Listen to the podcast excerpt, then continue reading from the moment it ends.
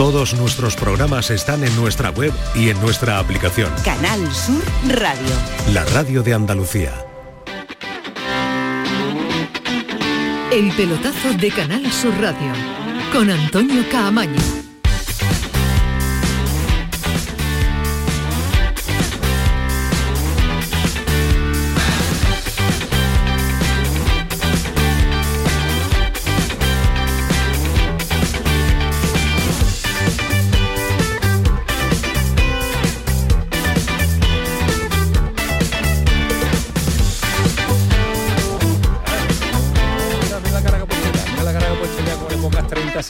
De sintonía. Hola, ¿qué tal? Buenas noches.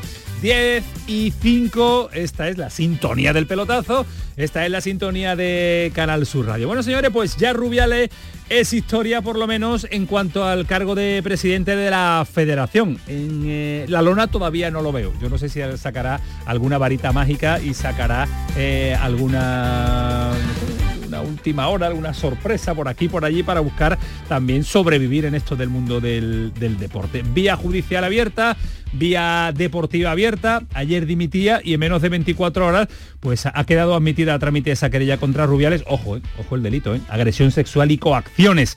Eh, dimite porque se ha visto contra las cuerdas, ya no le queda más apoyo, la presión familiar, la presión institucional, social, política, pónganle la entidad o busquen la entidad que quieran, no tiene ningún apoyo Rubiales. No le queda absolutamente nadie. Si acaso su amigo Ceferín, que ha sido de lo poquito que no le hemos escuchado estar en contra de lo que ha realizado, de lo que ha hecho Rubiales en este, esta su trayectoria del último mes veraniego.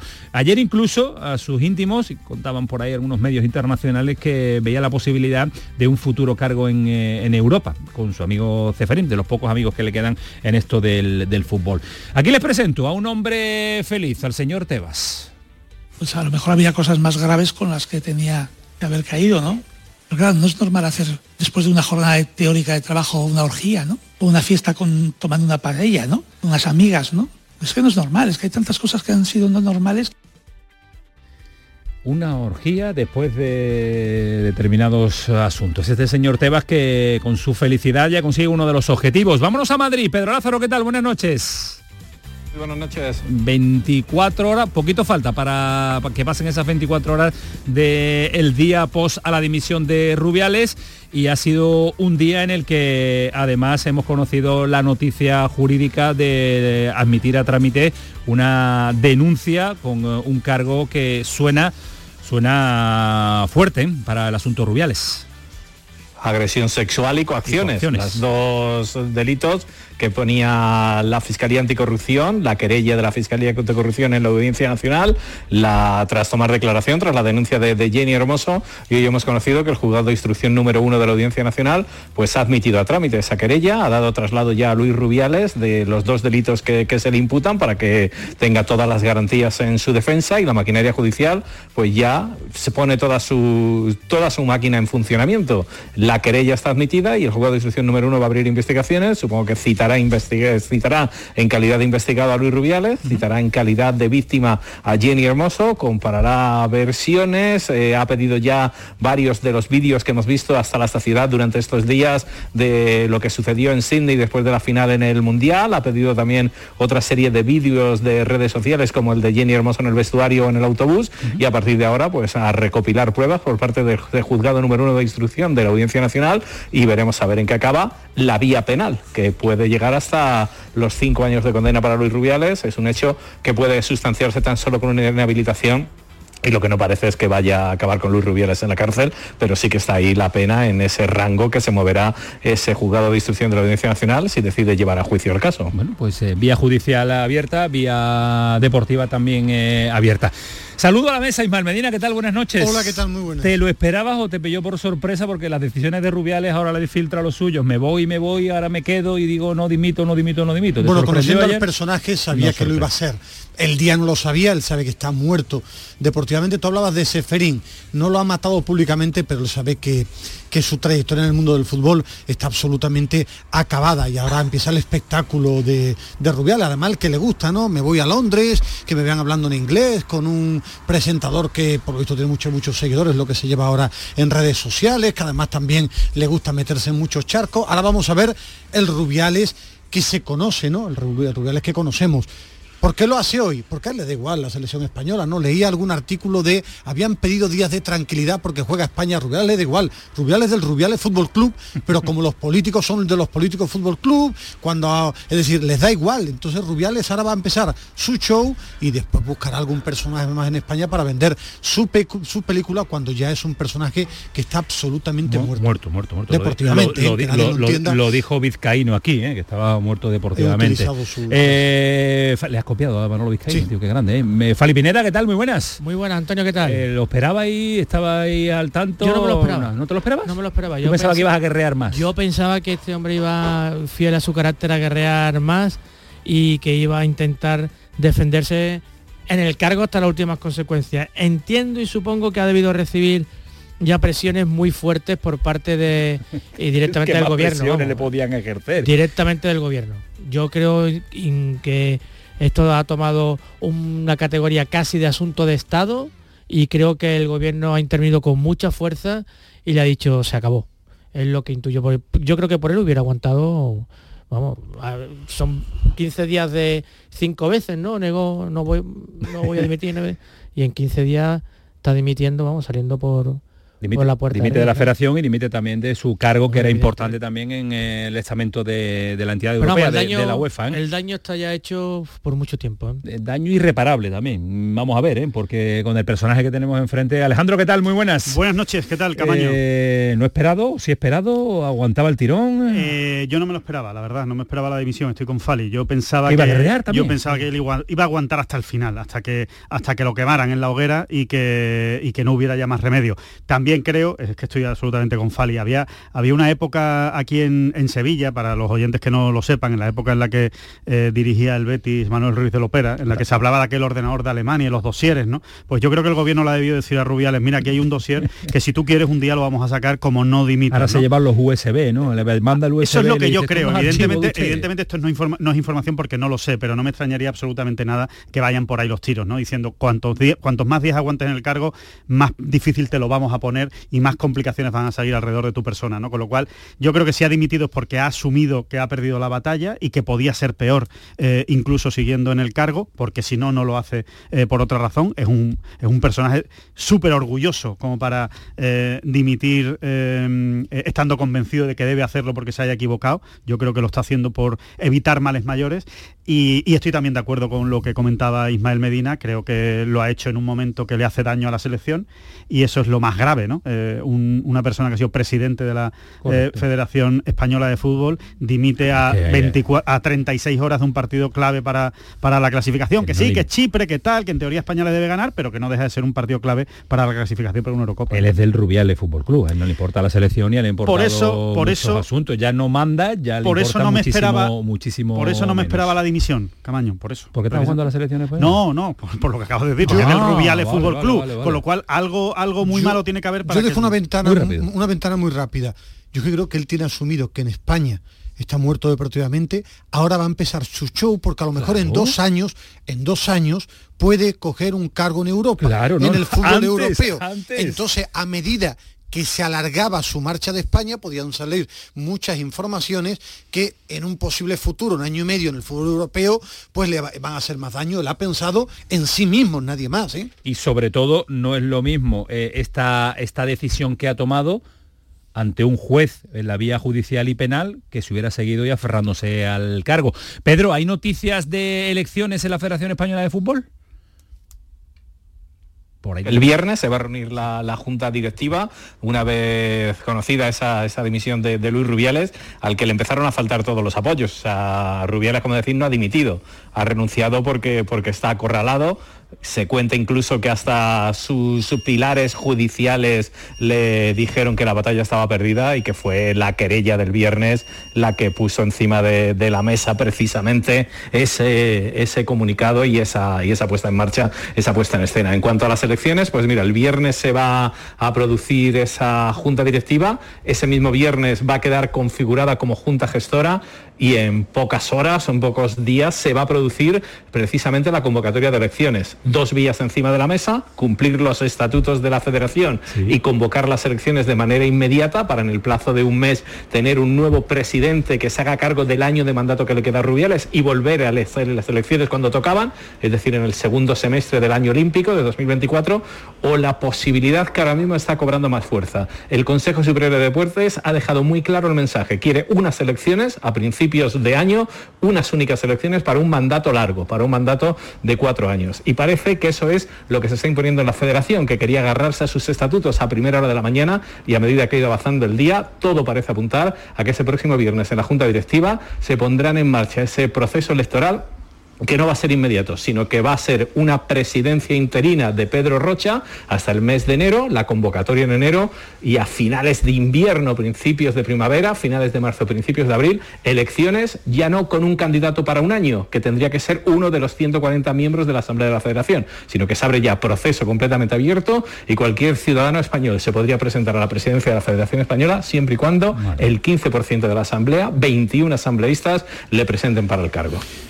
Madre mía, porque un eh, presidente interino no es un presidente que tenga fuerza. con el lío que, hay con la selección española, con, la, con el fútbol femenino, yo es que creo que Bueno, lo que, leo de Pedro Rocha es un muñeco en el que Rubiales mete la mano y le dice lo que tiene que hacer. Es Rubiales el que sigue mandando. Por todos los que siguen la, información de, la federación. está tan débil que no creo que ni le dé para la mano. Que, este hombre no coge el teléfono. Bueno, es capaz de llamar 70 veces. Eh, convencidísimo que llama a Pedro Rocha a los que sigue estando dentro. Si tú quieres una limpia, haz una limpia porque todo el mundo que está en Madrid debe saber quién son sus hombres de confianza y pon a alguien de alguna federación independiente este tiempo con el gobierno. Ahora, si van a mandar la gente más cercana de Rubiales que llevaba la federación como un cortijo, sigue siendo el cortijo, ¿eh? Bueno, lo que pasa es que hay unos plazos, Ismael, y hay una legalidad tampoco te puede saltar la legalidad y entrar allí el gobierno y, no sé, y poner al primero o al, que él quiera. Yo creo que, no, es ilegal que esté Rocha como presidente. Pero que, claro, que, yo creo que debemos respetar los, plazos, ¿no? Pero es que ayer escuchando los medios de comunicación es que por lo visto Rubiales llamó a Rocha antes de avisar al Consejo Superior de Deportes, es decir, todo lo ha ido manejando con Rocha, con Pedro Rocha como hombre de confianza. Yo creo que lo, yo creo que lo mejor es que, es que se produzcan esas elecciones y si los plazos son como dice Pedro Lázaro, que evidentemente son así eh, desde el punto de vista legal, pues habrá que respetarlo. Yo creo que eh, poner ahora a un candidato interino que aguante durante un año, que no tiene el consenso de todo el mundo, yo creo que hay que convocar elecciones y si los plazos son esos, son los plazos. O sea, es que es que no, no hay no hay dónde meterse. Es que no, no casan los plazos del Consejo Superior de Deporte con los de la con, en año olímpico, con la posibilidad de un presidente interino y lo que quiere la, o lo que quiere la calle también, ¿no? Que ahora quiere cortar cabezas ahí. bueno, no, no sé, hay hay muchos cargos ahí, hay un comité técnico de árbitros, hay un presidente de los árbitros, hay toda una estructura formada y creada por, por el señor Rubial, en fin. En fin, que son muchos los detalles que vamos a poner encima de la mesa para debatir la situación de la Federación Española de Fútbol, que a todo esto España sub-21 está en Jaén, España absoluta está mañana en Granada. Ahora vamos con todo ello, pero también eh, el, al que le está tocando torear eh, en plazas complicadas y le va a perseguir el asunto Rubiales, yo creo que un tiempo importante. Hoy le ha intentado cortar el jefe de la prensa de la selección eh, española de fútbol en varias ocasiones en la rueda de prensa previa al partido y con esta declaración también lo ha intentado cortar Luis de la Fuente, el seleccionador nacional. Yo llevo 11 años en la Real Federación Española de Fútbol, 11, voy ya para el 12. O sea, he vivido mucho antes que llegara Luis Rubiales y... O sea, quiero decir que yo llevo mucho más tiempo aquí en la casa, no me ha regalado nadie nada, eso que quede claro, me lo he ganado yo. decodificador de ruedas de prensa especialista en la cara de Luis de la Fuente, Alejandro. Bueno, creo, creo, creo que lo han asesorado un poco mejor. Eh, creo también que el 7-1 le ha ayudado eh, a la rueda de prensa de hoy. Hoy le he visto mejor a Luis de la Fuente. Es verdad que no se maneja bien, no está cómodo, no está cómodo delante de estas preguntas. Pero vamos, no está cómodo con ninguna cuestión polémica Luis de la Fuente. Da igual, aunque sea deportiva, porque cada vez que le preguntan por un jugador también se pone nervioso y acaba diciendo que todos los jugadores son buenos y que, y que, no, hay, y que no hay ningún problema. ¿no? Entonces, eh, a ver, yo creo que Luis de la Fuente hoy es la primera vez que le he visto sacar un poquito de pecho, eh, diciendo, oye, a mí nadie me ha regalado nada, eh, yo también tengo un poquito de experiencia para manejar el ruido porque llevo 40 años metidos en esto, he estado en el césped, he estado en las oficinas y he estado también en los banquillos. Bueno, se ha defendido un poco que es lo que da el 7-1, si hubiera perdido evidentemente no, no, no habría sido esta rueda de prensa. Y sinceramente y, y y tratando de, ser justos con el gabinete de comunicación de la Federación Española de Fútbol, que ha hecho cosas bastante mal en los últimos tiempos, pero hoy se han hecho seis preguntas sobre Rubiales a Luis de la Fuente. Y a la sexta es cuando Pablo García Cuervo ha dicho, señores, yo creo que ya está bien, ¿no? Ya ha respondido seis veces, vamos a centrarnos en lo deportivo, pero es verdad que ha permitido seis preguntas sin, sin ningún tipo de problema. Con lo cual, no es que se haya eh, impedido a los periodistas hacer las preguntas, y hombre, yo creo que eso también eh, hay, que, hay que dejarlo claro, ¿no? A partir de ahí, Luis de la Fuente es que simplemente le van a sostener los resultados y tienen que ser muy buenos. Tienen que ser muy buenos porque su figura evidentemente es más débil que otras. Eso es. Pues yo imagino, ¿y si Pep Guardiola fuera el seleccionado nacional? no habría ni mucho menos ni Luis Enrique hubiera permitido tantas preguntas al respecto de esto pero es que la debilidad que demuestra Luis de la Fuente está está ahí Pedro le interesa a Luis de la Fuente la continuidad lógicamente no de esta federación de la línea continuista de la Fuente, si, es que yo creo que partimos de un... A ver, mm, en fin, es que no tiene nivel para ser seleccionador.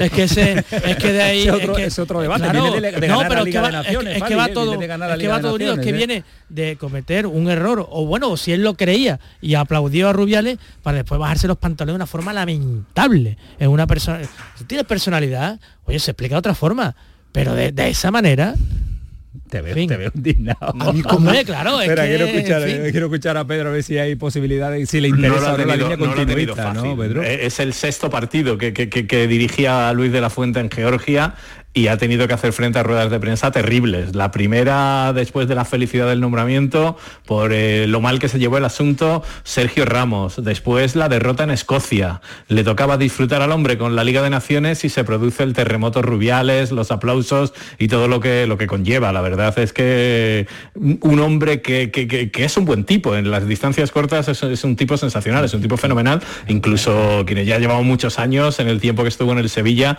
era un futbolista que, que no parecía futbolista, ¿no? De, lo buena gente que parecía que era. Pero es verdad que le ha tocado lidiar con, cosas absolutamente importantes. El cartel de interinidad no se lo va a poder quitar. Él viene de la Federación de Categorías Inferiores. Esto es fútbol. Le cuesta mucho más a la gente de la casa. Tienen que demostrar mucho más cosas que gente que viene de fuera. Y eso lo va a llevar siempre Luis de la Fuente. Luego yo creo que los aplausos de aquella asamblea del 25 de agosto van a perseguir toda la vida a mucha gente. Toda la vida. Le van a perseguir con total seguridad. Vamos a ver cómo termina esta yo situación. muy el, punto y seguido, Ismael, lo pones tú, ¿vale? pero en el tema deportivo, yo pues, lo mismo Fali tiene más seguimiento. No soy capaz de, enjuiciar todavía a de la fuente Scaloni era de cachondeo sí, y yo la gusta, claro, pero después lo debatiremos.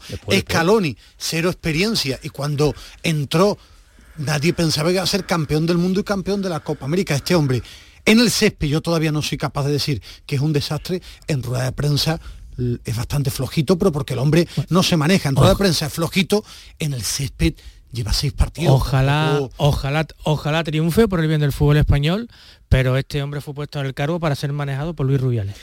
Bueno, no quiero que os eh, queméis, quiero ir adelantando pinceladitas para después terminar el cuadro. A partir de las 11 más o menos de la noche pintamos ya el cuadro definitivo porque estos son nada, estos son unas pinceladas iniciales, Ismael Medina. Es que vienes con una fuerza, viene con una gana, como se nota que es lunes. Antonio y después el, jueves, y después el jueves, el, jueves yo te voy a poner de los asuntos propios, porque coges más asuntos propios que algunos que, yo me sé.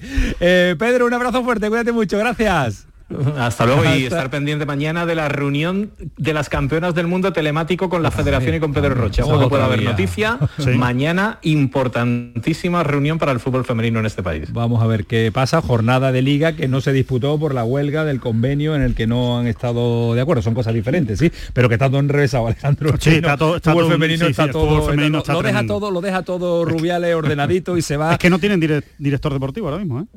la, selección femenina de fútbol no, tiene, no tiene, ni jugadoras campeonas del mundo. En teoría no tiene ni jugadoras. Exacto, es increíble. Para ver qué van a hacer las 50 que dijeron que no, que no eran seleccionables. Asunto apuntado ya para mañana también, para analizarlo, porque son todas las vías abiertas, todas las fugas de agua que tiene la Federación Española de Fútbol. Un abrazo, Pedro. Hasta luego, un abrazo. Hasta luego. Si a todo esto la sub-21 que está jugando en Jaén, estamos en el minuto 63 de partido y no hay forma de abrir la puerta de la selección escocesa. Siguiéndolo muy de cerca están eh, tanto Francisco Javier Oliver como Bravo. Oli, ¿qué tal? Buenas noches. Hola, buenas noches, Antonio. ¿Qué tal? ¿Cómo va eso? Pues está, como tú bien dices, con el resultado inicial, empate a cero, no hay manera. A ojo, balón ahora al larguero del combinado español. Todavía persiste la acción, hay muchos jugadores en situación de ataque. Bueno, ha tenido una oportunidad clara, aunque ya antes Pablo Torre estrellaba un balón al poste, dos por tanto ya a la madera, en un dominio territorial muy, muy intenso por parte de la selección española, pero no fructífero, porque de hecho ese dominio no se ha convertido en goles. Por cierto, la cifra que acaba de facilitarnos la Federación Española de Espectadores, 9.450 53 seguidores del combinado español jienenses que se han dado cita en el Estadio de la Victoria. Se ha vendido todo el papel, eh, se ha colocado el cartel de no hay entradas en una noche histórica, porque aunque España todavía no gana, hay una auténtica fiesta en Jaén. 22 años después llega la selección sub-21 en el 2001 frente a Portugal jugó este mismo combinado y desde luego ahora ya chavales que en la mayoría son promesas, pero muchos son auténtica realidad. De hecho, estamos viendo a jugadores de mucho nivel y la afición se lo está pasando realmente bien. De momento, el resultado con 64 minutos de partido, selección española sub-21 0, Escocia 0. Bueno, pues eh, no hay forma de ver puerta 0-0. Después estamos con oh, Oli, con eh, Bravo para ir viviendo pinceladitas de como me llama el pintor. Bueno, vamos a seguir pintando el cuadro de este, de este pelotazo de, de lunes. Pues volvemos, Oli. Un abrazo. Ahora. Hasta ahora. Hasta ahora, Ismael Medina, no sé si va a poder ver porque hoy también hemos tenido muchos más partidos. Sí, no, hay, no, hay, nada interesante. Nada, Ha terminado ya la Armenia 0, Croacia 1. Destacar el 7-0 de Portugal a Luxemburgo, porque sabéis que soy muy de Portugal y estaba muy pendiente porque había un partido que le encantaba y estaba muy pendiente Alejandro Rodríguez. En la CONCACAF, Martinica 1, Curas, Curazao. Curazao. ¿Ha ganado Martinica al final? Sí. Increíble. Tenemos alguno de los equipos andaluces. Eso sí que es sorprendente, no la división de Rubiales. No, ahora mismo no, porque este uno en, Curazao. Eh, también estaba muy interesado Alejandro en el Vietnam 2, Palestina 0. Son, no hay partidos de mucho nivel de, no, no, destacar solo de destacado ahora hablando más serio lo de Croacia que ha ganado 0-1 con gol de Kramaric y la goleada 7-0 de Portugal a Luxemburgo con dos goles de Gonzalo ese, Ramos. Ese 0-1, ese 0-1 de, de, Croacia en Armenia le da todavía si cabe más valor al 1-7 de, España, en Georgia. Porque es que no es fácil ahora mismo ganarle a nadie, ni meterle siete goles a nadie, ni se llame Georgia o Armenia. Jugó muy bien España. O, Georgia. Georgia Georgia. Ese Palestina, Vietnam, fijaros la importancia de la política en el mundo del fútbol. Palestina juega en la Confederación Asiática mientras que Israel juega con Europa. ¿Por qué será? Bueno, bueno, bueno. bueno. ¿Y por en el mismo sitio? ¿Por la cercanía? Por motivos políticos. Claro. Mira, mira, Manu, mira Manu le gusta, le gusta Manu el detalle. Ya quedan abiertas a esta hora, Manu, 10 y 27, las redes sociales, porque tenemos que estar muy pendientes, ya lo saben, al 616-157-157 y hoy Paquito Traballo tiene trabajo por delante. Paco, ¿qué tal? Buenas noches. Por tiene que estar Paquito, con sus redes sociales, con el ordenador. ¿Está o no, Manu? ¿Está o volvemos después de la primera pausa para buscar encontrar a Paco? Que no va nada. 10 y 27, dale, dale, dale a lo que nos gusta, porque a esta hora, cuando ya hemos cumplido 28 minutos de programa, pase lo que pase, jornada de lunes, el pelotazo, Ismael Fresco, Alejandro Fresquito, el Falimeno, porque el fin de semana ha trabajado una auténtica barbaridad a pesar de todo, esto va a ser lo que tiene que ser. Programón. Vámonos que nos vamos el pelotazo, Canal Sur Radio. El pelotazo de Canal Sur Radio con Antonio Caamaño. Te levantas muy temprano, madrugas mucho, trabajas o estudias de noche. Mucho ánimo. Cuando casi todo el mundo duerme menos tú, ya estamos contigo. En la mañana de Andalucía, el Club de los Primeros con Charo Padilla. Y ya van cuatro temporadas. Yo me sorprendo cada año. No imaginé que hubiera tanta gente trabajando de noche. Y es otro mundo, ¿eh? Y el éxito de este programa son los oyentes. Son un club lleno de mucha vida. Que son lo mejor de lo mejor. A mí me da mucha felicidad. La mañana de Andalucía. El Club de los Primeros de Canal Sur Radio con Charo Padilla. De lunes a viernes desde las 5 de la mañana. Canal Sur Radio, la radio de Andalucía. Canal Sur, la radio de Andalucía. Si estás cansado ya de tanto pagar entre gasolina, luz y ahora el tope del gas, venga, corre y llámame, que no hay tiempo que perder, nuestro petróleo es el sol y lo tienen que saber. Placas fotovoltaicas Dimarsa. Infórmate en el 955 12 13 12 o en dimarsa.es. La diversión te llama sin remedio. Saborea cócteles únicos, vibra con la música y grita de emoción con los partidos más épicos en Sin Remedio Premium Cóctel. Ven a conocernos y no te quedes sin tu reservado. Calle Arcos 33 Los Remedios.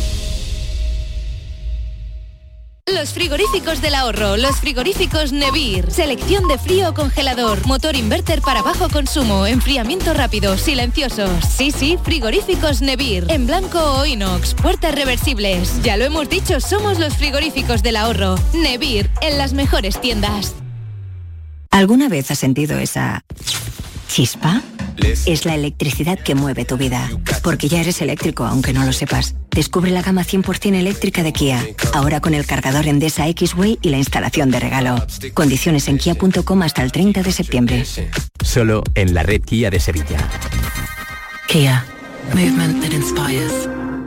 Hambre de librerías, de bibliotecas, de devorar novelas y cómics. Hambre de bailar y ver bailar. Alimentarnos de teatro, de ópera, de zarzuela, de conciertos, de museos y exposiciones. Hambre de aplaudir.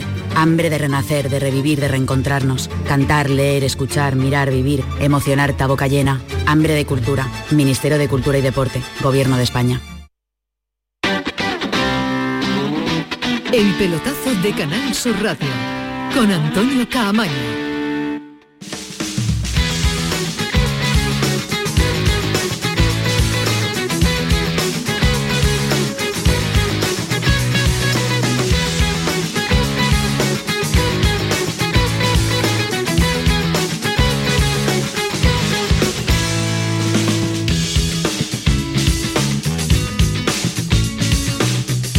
Y 31 de la noche preparado a los hombres de fútbol internacional y era un país que yo no sé si seguía mucho o no. ¿Seguía la Liga Griega, Ismael Medina? No, no me vaya a enrollar, sí, pero sí o no. No.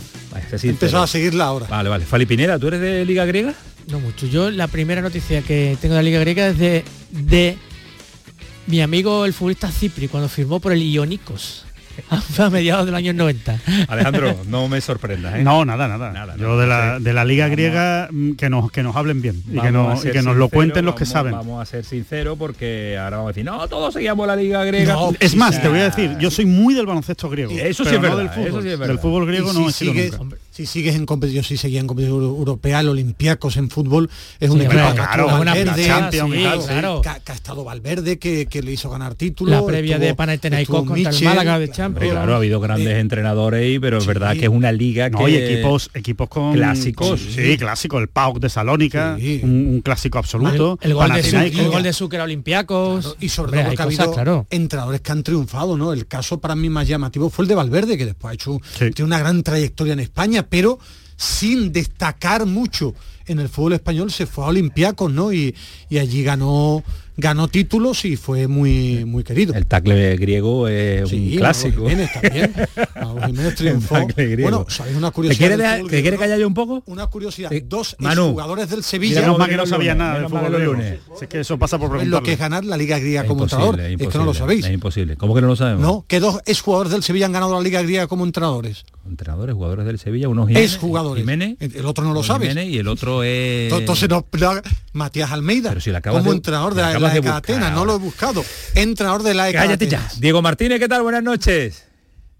Hola, ¿qué tal? Buenas es noches. imposible, es que lo, lo, quieres para Grecia, te lo puedo mandar para allá para que sea el, periodista, del equipo. Es imposible, Ismael Medina, ¿eh? no puedo reconducirlo. Mira que llevo años. ¿eh? Bueno, pero estáis entretenidos, ahí nos aburrís. ¿eh? Al final, hablando de una cosa y de la otra, es veo que hay cosas que no cambian, ¿eh? No, no cambian, no cambian. bueno, cosas que cambian. Rubiales no está, hay lío en la federación. Llevarnos pero mal nosotros se mantiene, Pero esto no, no cambia, Ismael Medina no va a cambiar, así se va a jubilar del, del periodismo. ¿Cómo estás, Diego? Bien, bien, muy bien. bien. Aquí, aquí con una hora más, eso sí, pero, pero muy bien. 11 y 34 de la noche. Directo nuestro tortillo, directo, directo, directo en el pelotazo de Canal Sur Radio, siempre la casa de, Diego Martínez. Eh, ¿Cómo es la vida griega, Diego? ¿Te, has adaptado? Bueno, la verdad es que acabamos de, empezar y esto, evidentemente, conocemos mucho más que, de, que cuando llegamos, pero, pero bueno, para resumirte un poco, eh, muchas veces se habla de la importancia de, los derbis, ¿no? Aquí pues tienes, digamos que ocho partidos de contenido, de alto contenido emocional, ¿no? A lo largo de, del año porque porque se juega la temporada regular y luego los playoffs, ¿no? Los primeros clasificados. Y es un, es un, pues eso, muy pasional. Eh, la verdad es que los partidos en ese sentido, eh, con los derbis especialmente y también con los Pau de Salónica, son partidos muy intensos, de, de bueno, pues de, mucha dificultad. Y luego es cierto que en los últimos años, y ahí se ven los resultados en competición europea también, que, los tres equipos, o los cuatro, cinco, los cuatro equipos, perdón, pues ha habido una mejora importante y ha habido mucha igualdad, ¿no? De hecho, Olympiacos el año pasado quedó tercero. Y, y bueno, y eso pues hace también que la liga pues sea más, más compleja, además de haber muchos españoles, la verdad, en diferentes equipos. Pero digo, mm, ¿qué te hace irte a la, liga a la liga griega? Mm, porque yo creo que a Diego Martínez le habrán llegado ofertas, eh, no sé si calificarla de importantes o no, pero sí variedad de ofertas, ¿no?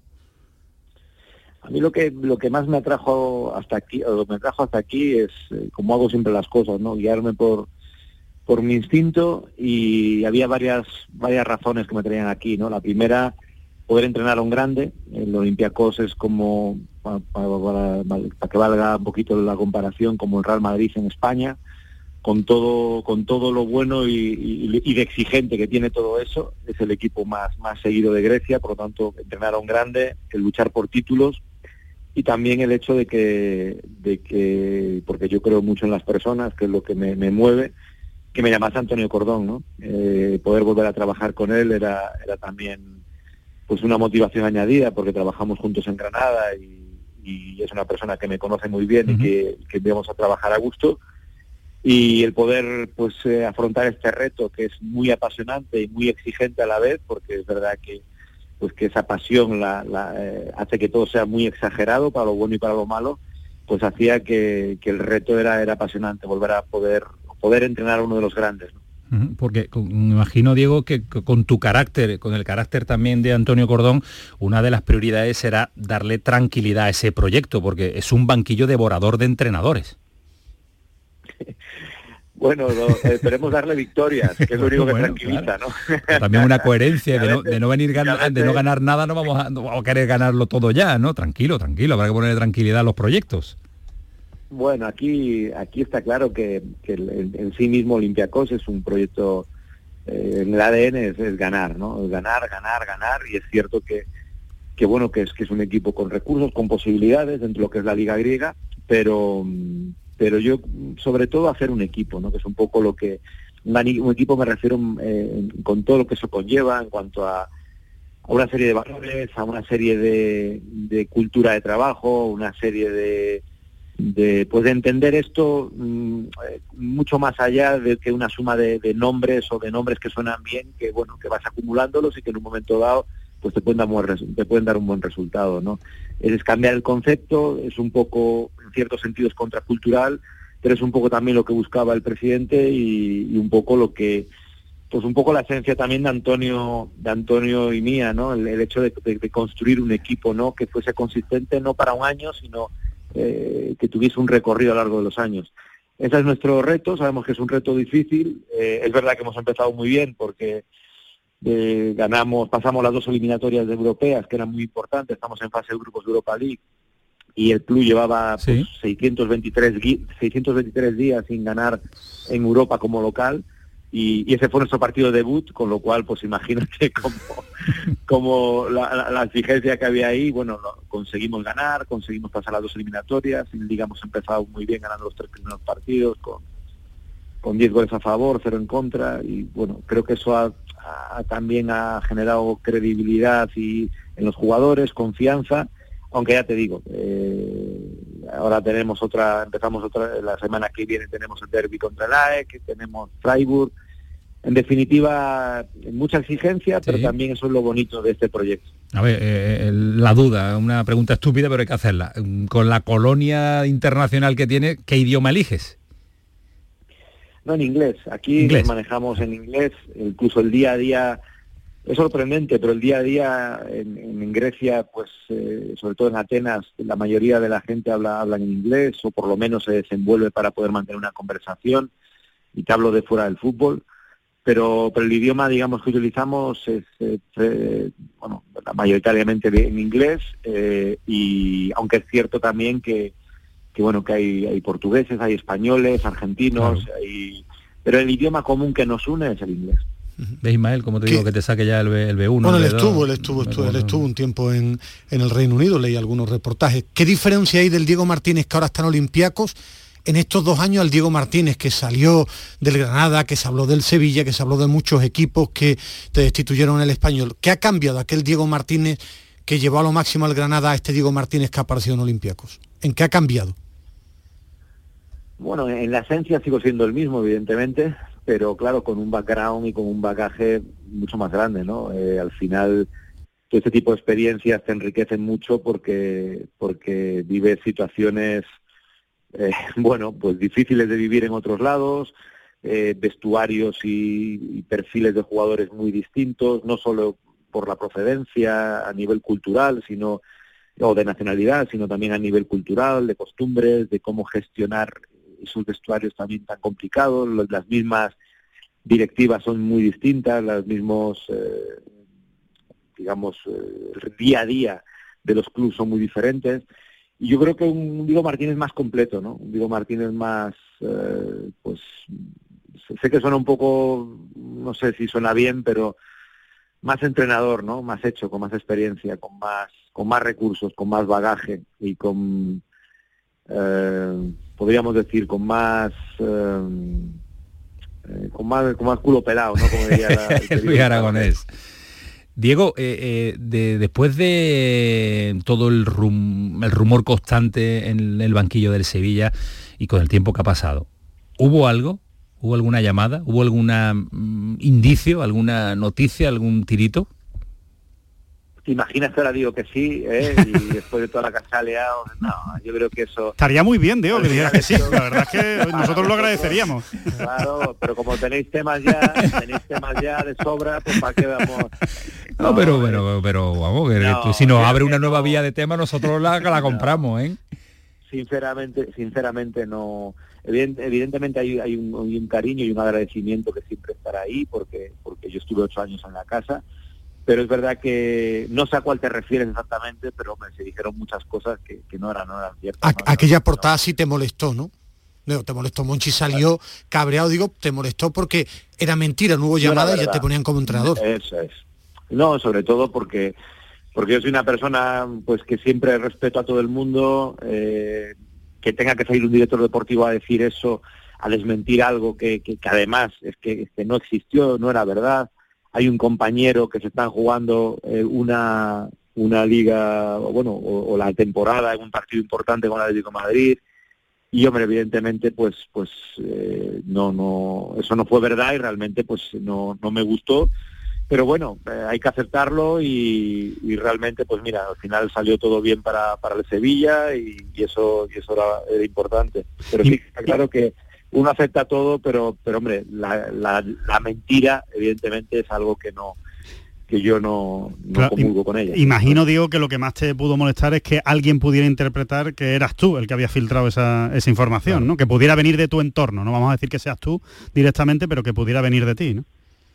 No, primero porque yo no, no soy así y no lo he hecho nunca y no lo voy a hacer en ese momento porque aparte no tendría sentido, ¿no? Quizás, quizás y viéndolo con la distancia del tiempo, posiblemente esa, esa noticia me perjudicó bastante más que ayudarme si alguno podía parecerle que me podía ayudar, eso no, para nada, no me pareció para nada y además entiendo que, que en mi carrera cuando he tenido que, o cuando al final las oportunidades se han, han cuajado y yo he firmado en algún club, si analizas mi trayectoria, eh, la discreción ha sido una de las características. Al final, prácticamente cuando he estado en los sitios es cuando las cosas realmente pues se han producido porque eran ciertas.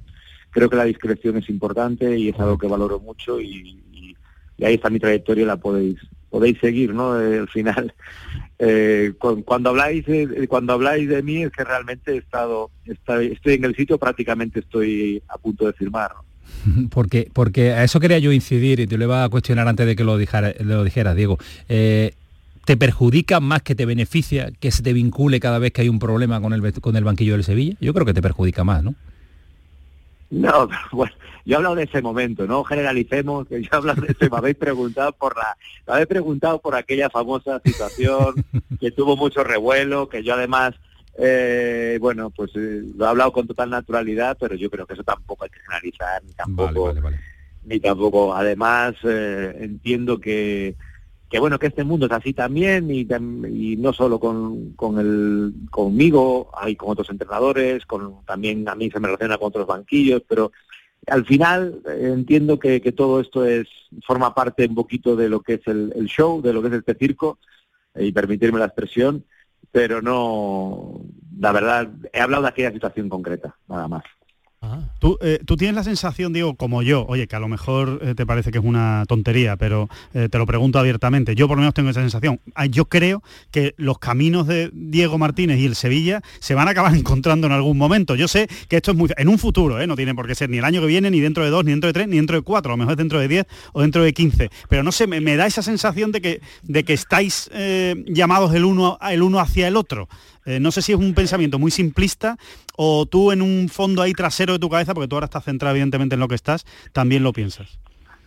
Pues cuando cuando ganas te acercas a todos los banquillos y cuando pierdes te alejas de todo. verdad. Hasta del tuyo, hasta del tuyo, ¿no? Hasta del en el que estás. Sobre todo. De, verdad, yo creo que en, el, yo por lo menos me la tomo así mi profesión, somos unos privilegiados, me encanta lo que lo que hago en el día a día, aunque haya cosas que me gusten menos, pero, pero forma que son precios que tiene que pagar uno como entrenador, porque es verdad que esta profesión cada vez se vuelve más compleja y más complicada y, es más difícil gestionar el cúmulo de intereses que rodean a los equipos, pero, pero sí que es cierto que, que yo solo me centro en intentar mejorar, en intentar eh, pienso que, el proyecto en el que estoy, igual cuando estaba en el Imperio de Alborote, para mí era como entrenar a, en Champions, pues ahora mismo pues es lo mismo, o sea, lo siento igual, ¿no?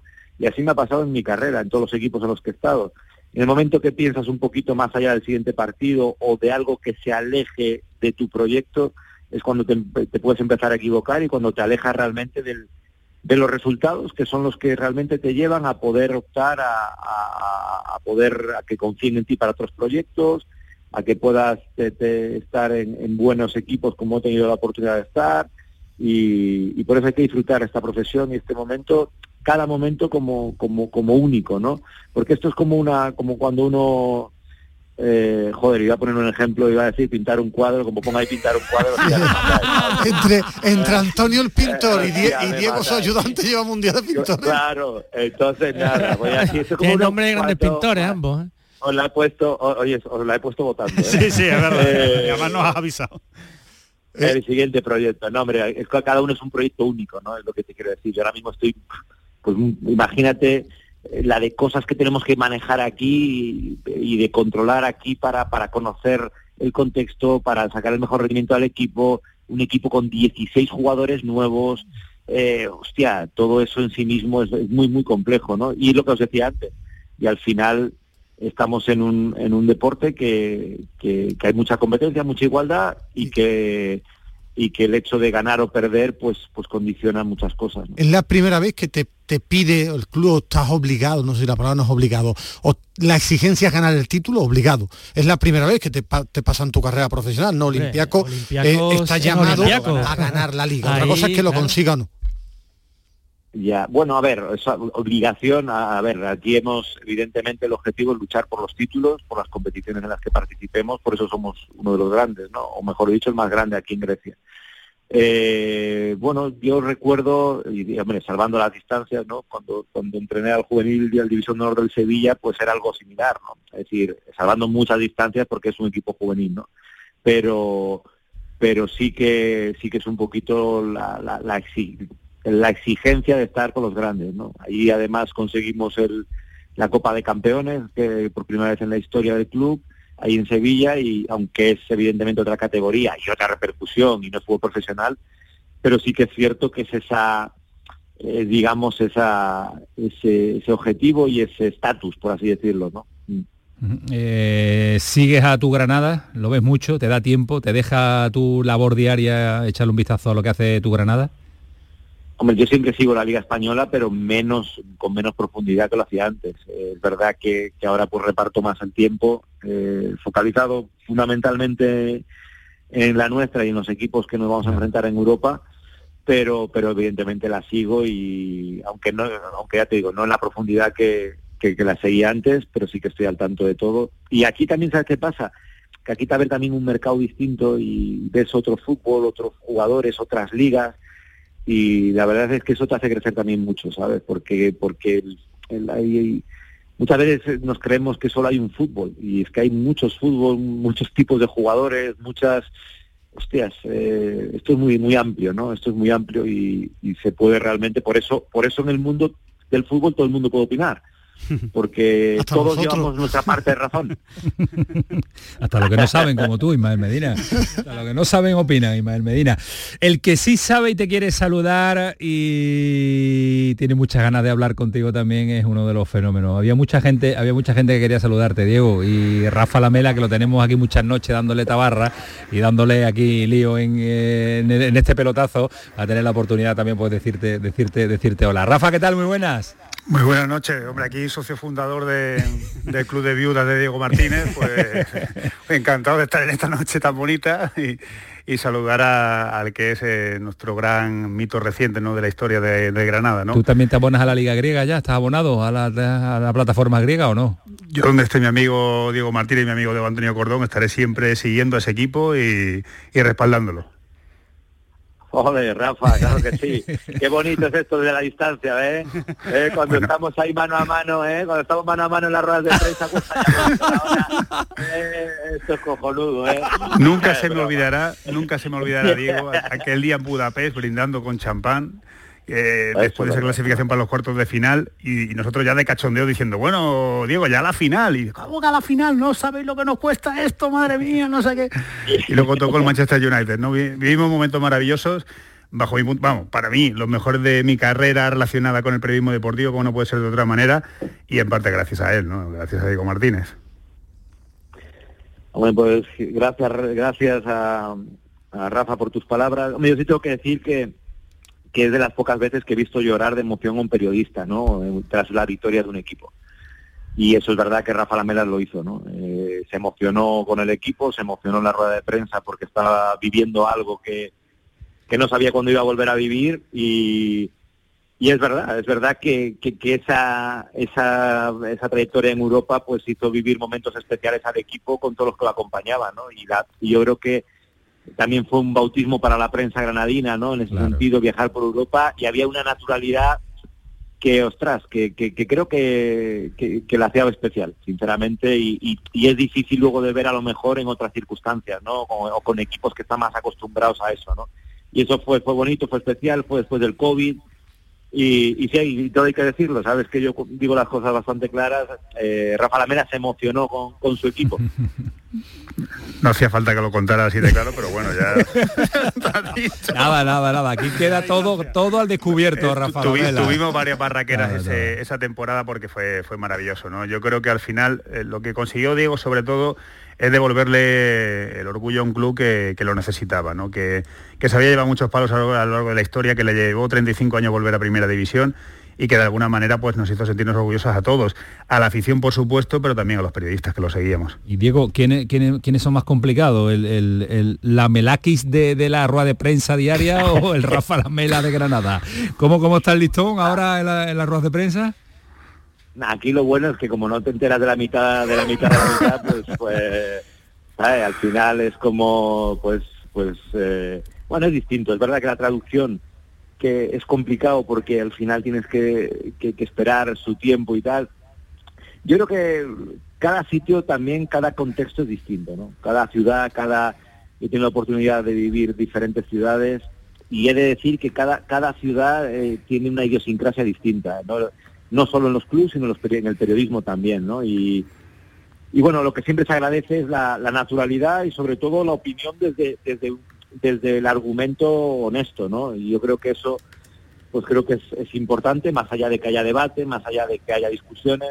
Aquí ha quedado muy bonito, pero, pero también hemos tenido nuestros debates, nuestras discusiones, nuestros eh, con Rafa Lamelas y con y con, y con pero desde un punto de vista mm, no sé más más natural más deportivo más eh, buscando un poquito pues la, la normalidad de, de un fútbol que yo creo que sinceramente lo digo se va, se está acabando no es decir, yo creo que esa naturalidad eh, y, y vosotros creo que lleváis muchos años creo que, que eso eso se tiene que recuperar un poquito Yo soy pesimista, yo creo que eso ya no vuelve, pero bueno. Bueno, tú, que, tú, eres, tú eres pesimista de que naciste, Medina. Venga, la última para el mister. Bueno, yo, yo tengo una curiosidad que igual, igual se queda en nada, pero eh, ¿llegaste a coincidir, eh, Diego, con Brian Zaragoza? ¿Lo viste en, en la cantera del Granada o, o no? O, o- o tú, o- o tú lo has visto ahora, como, como otros? No, yo lo, o sea, yo lo he visto ahora. Creo recordar que, que Luis Fradua y la gente de la academia me hablaba y creo recordar, pero no, no, no, no tuve la posibilidad de tratar con él, la verdad. No llegaste ni a entrenar con él ninguna vez, ¿no? Mm, yo creo que no, creo que no. creo que no. Con 18 años tenía en aquel stand, tiene 22, hace cuatro ya que se Cuatro, sí, ¿Cuatro hace que fue ya Diego? No, no, tanto Y un no, año no. en paro, español, y este, ¿no? Esta es la tercera, ¿no? Tercera temporada, madre mía, cómo pasa el tiempo, Diego, cómo pasa el tiempo. Lo que no queremos que pase tanto para volver a hablar contigo, volver a saludarte cuando sea campeón con Olympiacos. El pelotacus, vamos a denominarlo ese día. y, y paciencia, pues, que no creo que, que no llegue, pero llegará la primera derrota. llegará y ahora que el, ambiente griego es espectacular con Diego. Para lo pues bueno y para lo malo, bien. ¿eh? Para lo malo también, Diego, ahí tienes que actuar con mucha mano izquierda. ¿eh? Bueno, es, es, es- es una de las cosas que sabíamos al venir y, y también lo que buscábamos, ¿no? Porque cuando uno se acostumbra eh, a la exigencia y a, y a vivir ese tipo de entornos, pues, eh, pues creo que se siente preparado para todo, ¿no? Y, y bueno, esperemos que, que eso tarde en venir, Eso pero si llega intentaremos gestionarla. Bueno, Diego, un abrazo muy fuerte, muchas gracias, que sé que a esta hora ya tienes que estar ah, acostadito para el curro de mañana, que es intenso para intentar recuperar uno de los grandes de la Liga griega. Un abrazo fuerte, cuídate mucho. Un abrazo. Venga, Hasta placer, luego, hasta a luego. Bueno, Rafa, cada vez que llamemos a Diego nos va a descubrir secretos de, de- de Rafa La Lamela. alcoba, ¿eh? la han- cuando yo he escuchado a Rafa Sí, sí, arriba, anota una voz más. empezado muy serio con la gente seca de aquí del estudio, escuchó a Rafa y se ha envalentonado, ¿eh? No me ha quedado claro de qué equipo es Rafa. El suyo, el fútbol sala. Ah, del suyo, claro. Es que usted no ha visto nunca a Rafa emocionado cuando termina su temporada. Esa es su bien. Nah, es que son, eh, a ver, eh, al final es que uno es ser humano, ¿no? Y se emociona con este tipo de cosas porque además era, lo, lo ha mencionado Diego Martínez y no, y no es una cosa anecdótica, fue la época del COVID, ¿no? La gente no, Claro. eh, no podía asistir a los estadios y eh, eran momentos muy, muy confusos, ¿no? Porque vivías un momento histórico pero sin, sin la gente en la grada, ¿no? Entonces yo creo que se concentran mucho más las emociones, ¿no? Cuando acababan esos partidos no, te daba un pelotazo ahí de, en la cabeza y, y era casi imposible no emocionarse, ¿no? Eh, eh, derrotar al Nápoles en la Europa League, eh, llegar a semifinales de, Copa, ¿no? Antes de que, de que pasara que, aquello. Eh, jugar con el Manchester United de los Cármenes, ¿no? Son, son momentos que dices, esto no se va a volver a repetir, ¿no? Es que aquella experiencia, la, Rafa, la experiencia que tú viviste, Gatuso y Diego, que cuando compite saca su, su venilla, su venilla. Yo, recuerdo a ese Diego esa noche que lo entrevistamos, que hablamos con él, que estaba en la terraza y nos describió cómo era la terraza aquella noche después del éxito. Y, sobre todo no podemos olvidar de lo que significa, eh, de lo que, mm, lo que eh, también es el compendio de un libro espectacular de Javi Aguilera, que es el, Granada de Diego, que describe muy bien todo lo que ha sido esa trayectoria de Diego con el, con el Granada. En fin, que lo pasamos, lo pasamos genial en esa época con el, con el Granada y tiene que volver cuanto antes. Primero a sentarse en primera y después dar un pasito más. ¿Quién lo verá? Volver a ver al Granada en Europa parece complicado, pero lo consiguió una temporada, ¿por qué no volver a, retomar aquello? Rafa, siempre es un placer eh, tenerte y, gracias por eh, estar este ratito también con nosotros. Un abrazo. Felicidades por la entrevista maravillosa y ha sido un placer como siempre. Cuídate, Rafa. Abrazo. Cuídate, cuídate. Hasta luego. Eh, a esta hora nos vamos a marchar a Jaén porque acaba de finalizar eh, la sub-21 y además eh, con un marcador importante y ha llegado, ha tardado Oli, pero ha llegado por fin esa victoria de la selección española. Sí, ya ha terminado este partido y victoria, como bien dices, del combinado español de la selección sub-21. Marcó a los 38 minutos del segundo tiempo Turrientes un cabezazo limpio, espectacular, que se alojó en el fondo de las mallas ante el aplauso generalizado de los más de 9.000 aficionados que han llenado hoy el Estadio de la Victoria. Fiesta total, sobre todo el combinado español ha ganado no solo por esa efectividad, sino también porque ha jugado mejor, ha tenido el dominio territorial y sobre todo ha aportado más con vocación ofensiva desde que arrancó el encuentro frente a Escocia, que ha hecho muy poquito en ataque y que desde luego no se ha hecho acreedor a conseguir la victoria. Es el segundo triunfo consecutivo que consigue el combinado español como consecuencia de sus dos actuaciones en esta fase clasificatoria del europeo de cara al 2025. Todo esto en un ambiente, Antonio, realmente espectacular que ha vivido la gente de una manera muy especial. Bravo, adelante. dale, bravo.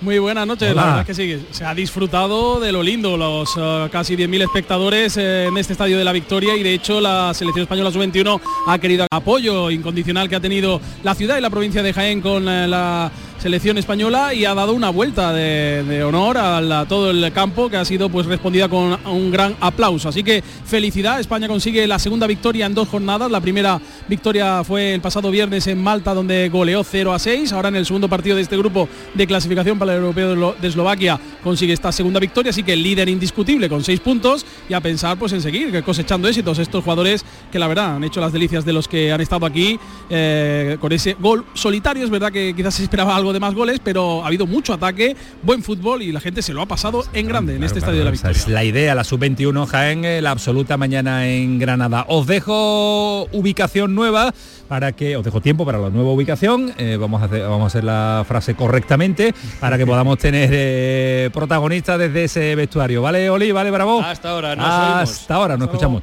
La verdad es que 21 es un jugador que os guste para decir, pues, pues para la absoluta. Gabriel Veiga. Gabriel Veiga. pero lo de la salida de Gabriel Veiga a la liguita que se ha ido. Que nos da, ¿no? Bueno, no, no da, no lo mismo competir que no competir, y mal Medina. Competir a dos por hora. Lo mismo con si tú estás aquí como está con uh, radio. eso ya, eso ya es una frase tópica porque tú miras la liga y ya hay muchos jugadores, jóvenes. hay un nivel. Mira, yo veo los goles y son una cosa los de están dando una cosa escandalosa. Yo, creo que es un paso atrás para este chaval. Que de, hecho, no creo que haya visto ni un partido de la Liga Saudí. No, un vídeo. No he visto ni un vídeo. Pero que no es de cachondeo como hace dos años, ¿no? La única realidad es que desde que se ha ido Rubiales ganamos siempre. Eso es cuando yo era chico. el combo de Nueva York y eso y la liga que las retiradas doradas. Sub 21 hay alguno que te guste para promocionar al primer equipo para tu amigo Luis de la Fuente yo creo que ahora mismo es una selección muy nueva que se está renovando hay que darle un poquito de tiempo. Ahora mismo a mí me gusta mucho pero todavía es pronto ¿eh? pero me gusta mucho Rafa Marín. El central de la y no porque sea y no porque sea andaluz ni, porque sea de aquí pero es que realmente me gusta mucho. Creo que, es un gran central de la cantera del Madrid y, que a la vez lo está haciendo muy bien recién, recién la temporada entera del Castilla Alejandro. Entera. Entera completa. Uh, los tiritos, los tiritos. puedo contar lo que quieras de arriba de Álvaro Martín. el contragolpe ha sido ha sido clave en el partido. Los tiritos. Sí, pero yo creo que, que le queda un poquito todavía, con las redes pero tiene muy buena sociales. Eh, Manu Jabón, que nos vamos con eh, mi queridísimo Tamayo. Un tamayo. Vamos a hacer un término, tamallazo. vamos a hacer un tamallazo ahora. Eh, Paquito, ¿cómo van la- esas redes sociales? Y me decías que había una pregunta que se nos ha escapado para, para Diego Martínez. Hemos llegado tarde con las preguntas en redes sociales porque había alguien que quería preguntarle si se hubiera llevado eh, a alguien, a algún jugador del Granada actual para el equipo. Se hubiera llevado medio equipo. Nos ha llevado a uno, a Kini, que no lo renovó el Granada. Nos renovó a Kini, que para mí es un error. El actual, el actual. Granada, el que lo hubiera dicho Brian Zaragoza. No, Brian Zaragoza. Paco, por ahí estás, ¿no? Sí, era la respuesta que esperábamos todos, ¿no? Seguramente Brian Zaragoza, hoy las redes, pues como viene siendo habitual este, en este inicio de temporada, vuelven a arder. Eh, Un oyente nos dice que ojalá triunfase de nuevo Diego Martínez en la Liga Española. Otro oyente nos dice que cuántas alegrías nos ha dado el mejor entrenador que ha pasado en la historia por el banquillo del conjunto granadinista. Recordamos que en el 616-157-157 pueden seguir mandando los comentarios y mensajes de audio lo largo del programa y si te parece rápidamente vamos a recordar la encuesta que tenemos también en nuestro Twitter arroba el pelotazo CSR ¿Te engancha a día de hoy la actual selección española de Luis de la Fuente? Bueno, pues cuatro respuestas. La primera, sí, disfruto de su juego, ya te digo que esa no es la que está ganando en este momento. Ni fu ni fa, no me gusta y pinta bien, pero le falta. Pues el ni fu ni fa, fu ni es el que va ganando en este momento con un 53%. Bueno, pues eh, esto es lo que dicen nuestros oyentes. Ahora van a mojarse estos señores con el ni fu ni fa que dice eh, Paco claro. Tamayo. 11 y 4, el pelotazo, Canal Sur Radio, hasta las 12, seguimos. El pelotazo de Canal Sur Radio con Antonio Caamaño. Hambre de librerías, de bibliotecas, de devorar novelas y cómics. Hambre de bailar y ver bailar. Alimentarnos de teatro, de ópera, de zarzuela, de conciertos, de museos y exposiciones. Hambre de aplaudir. Hambre de renacer, de revivir, de reencontrarnos. Cantar, leer, escuchar, mirar, vivir. Emocionarte a boca llena. Hambre de cultura. Ministerio de Cultura y Deporte. Gobierno de España. Frutos secos Reyes, mucho más que pipas. Disfruta con nuestra deliciosa variedad de frutos secos, snacks y golosinas en los más de 35.000 puntos de venta que tenemos en Andalucía o en frutosecorreyes.es. Ah, y ahora con tu pedido a partir de 20 euros, te lo llevamos a casa gratis. Frutos secos Reyes, tus frutos secos de siempre. ¿Sabes todo lo que rascas con un rasca de la 11? Pues imagino que si te toca puedes rascar mucho dinerito, ¿no? Claro, y momentos inolvidables, o muchas, pero que muchas risas. Y sí, también puedes rascar premios de hasta un millón de euros. Ah, pues entonces dame un rasca. Con los rascas de la 11 puedes ganar momentazos y premios de hasta un millón de euros. Rascas de la 11. Rasca el momento. A todos los que jugáis a la 11, bien jugado. Juega responsablemente y solo si eres mayor de edad. La noche está llena de sorpresas, de gente brillante, de momentos inigualables, de espacios y ambientes fantásticos. La noche de Canal Sur Radio con Rafa Cremades. Un programa que ya es un gran club, con grandes invitados, música en directo y mucha complicidad. Canal Sur Radio, la radio de Andalucía. A todas horas puedes escucharnos en la radio a la carta, Canal Sur Radio. la radio de Andalucía.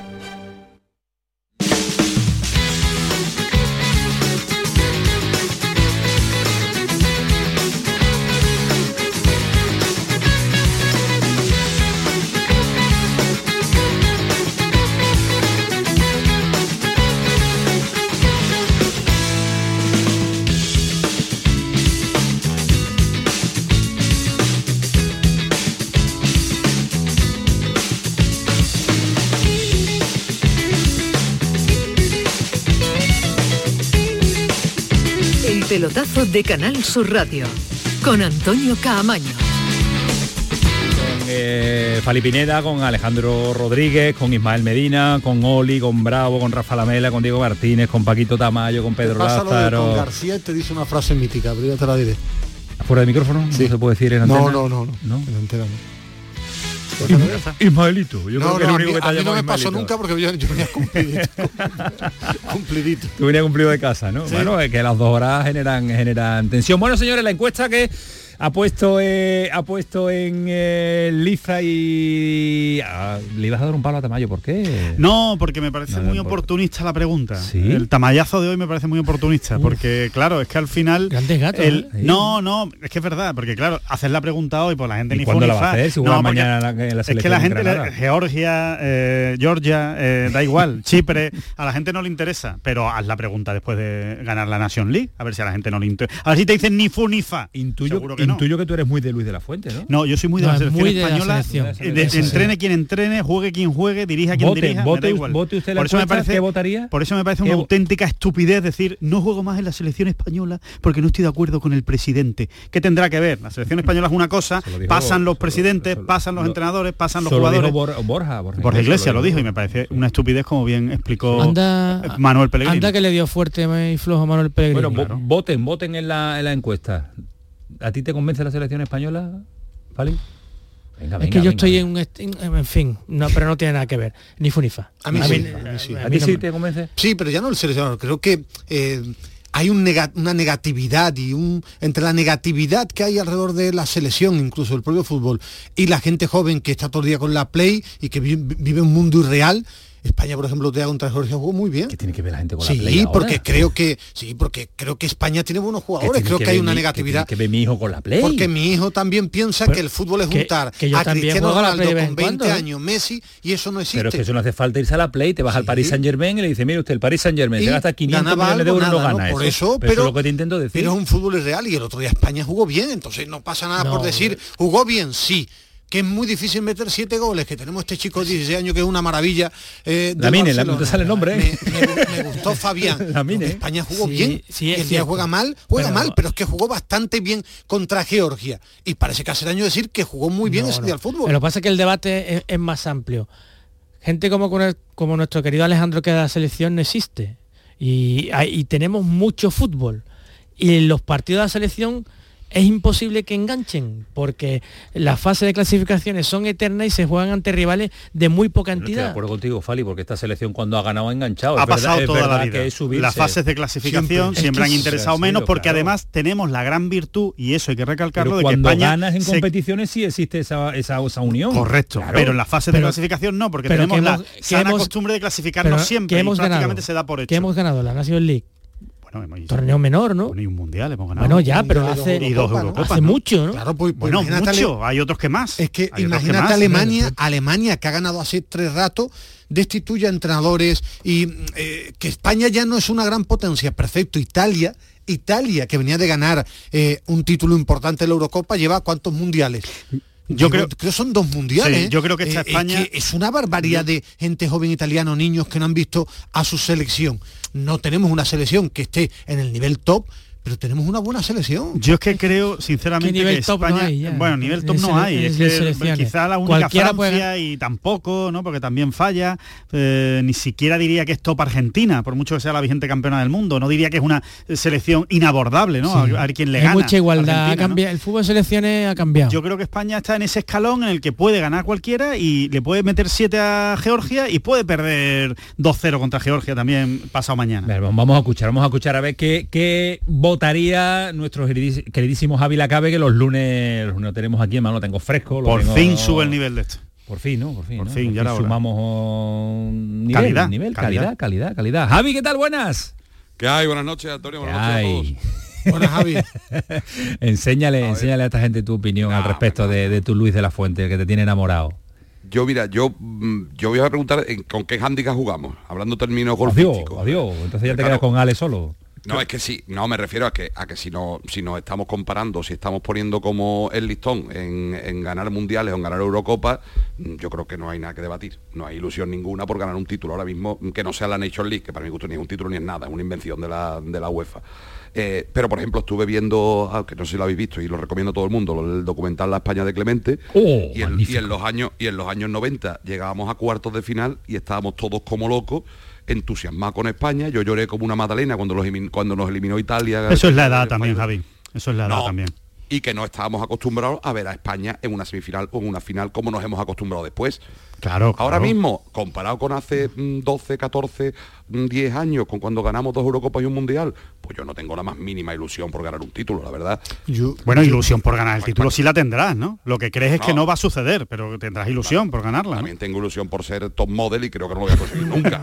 ya, hombre, ya, pero, pero no creo que esté tan lejos España, ¿eh? De es ganar que es muy un título, ¿eh? interesante el debate que ha abierto Javi, es que y lo que tú has apostillado, Por eso está aquí, por eso es está que- aquí, claro, sí que lo estamos diciendo. Que no engancha la selección, que no me digáis más que la selección, que, que ha jugado muy bien contra Georgia porque Morata metió tres goles, que no engancha. Pues yo lo siento, creo- no engancha. Yo creo que siempre las fases de clasificación han sido lo mismo, lo que nos hemos llevado un chasco, yo sí pensaba que hemos desaprovechado un mundial para hacer algo, no ganarla, pero hemos hecho el charlón el mundial con Luis Enrique a la cabeza, creo Sí, que sí. teníamos una buena selección, que podíamos competir, es que eh, la Pero- Croacia que llegó a la final no era una Croacia superior a España, pero no supimos competir, se equivocó Luis Enrique con Rodri de central, eh, se volvió loco, pero yo creo que era una generación que podía haber jugado una semifinal del Mundial. Y eso engancha. Lo que pasa es que a la gente joven se le engancha consiguiendo algo en grandes competiciones, pero creo que hay generaciones buenas, creo que hay una buena selección alrededor de un pesimismo tremendo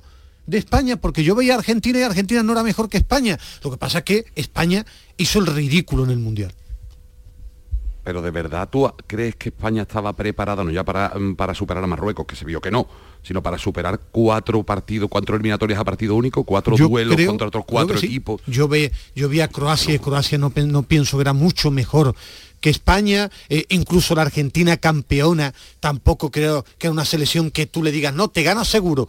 Es que yo pienso que no hay selecciones que te van a ganar con la gorra. El problema es que España fue al Mundial lleno de debates con Luis Enrique, eh, con una confección que dejó y después que el equipo no supo competir, Pero, Ismael, también pero Ismael, problemas en las selecciones si ganar solo gana una y problemas tienen todas. En Alemania es un escándalo, en, en Holanda no tienen seleccionador porque no convence y estamos hablando de potencias yo- mundiales. bueno, por eso a mí me gusta que esta por- selección y me gustaba la Claro. del mundial y para mí fue Pero- pero- un fracaso porque creo que tenemos selección por lo menos para pelear por semifinales. Y Pero no que lo tiene hicimos. España, igual el debate es otro, ¿qué tiene España para, para aspirar a un mundial? O yo es que no exagera un mundial, yo que tengo la ilusión del verano que viene a Alemania a la Eurocopa, ¿qué tiene España para pensar que podemos ganar una Eurocopa ahora mismo?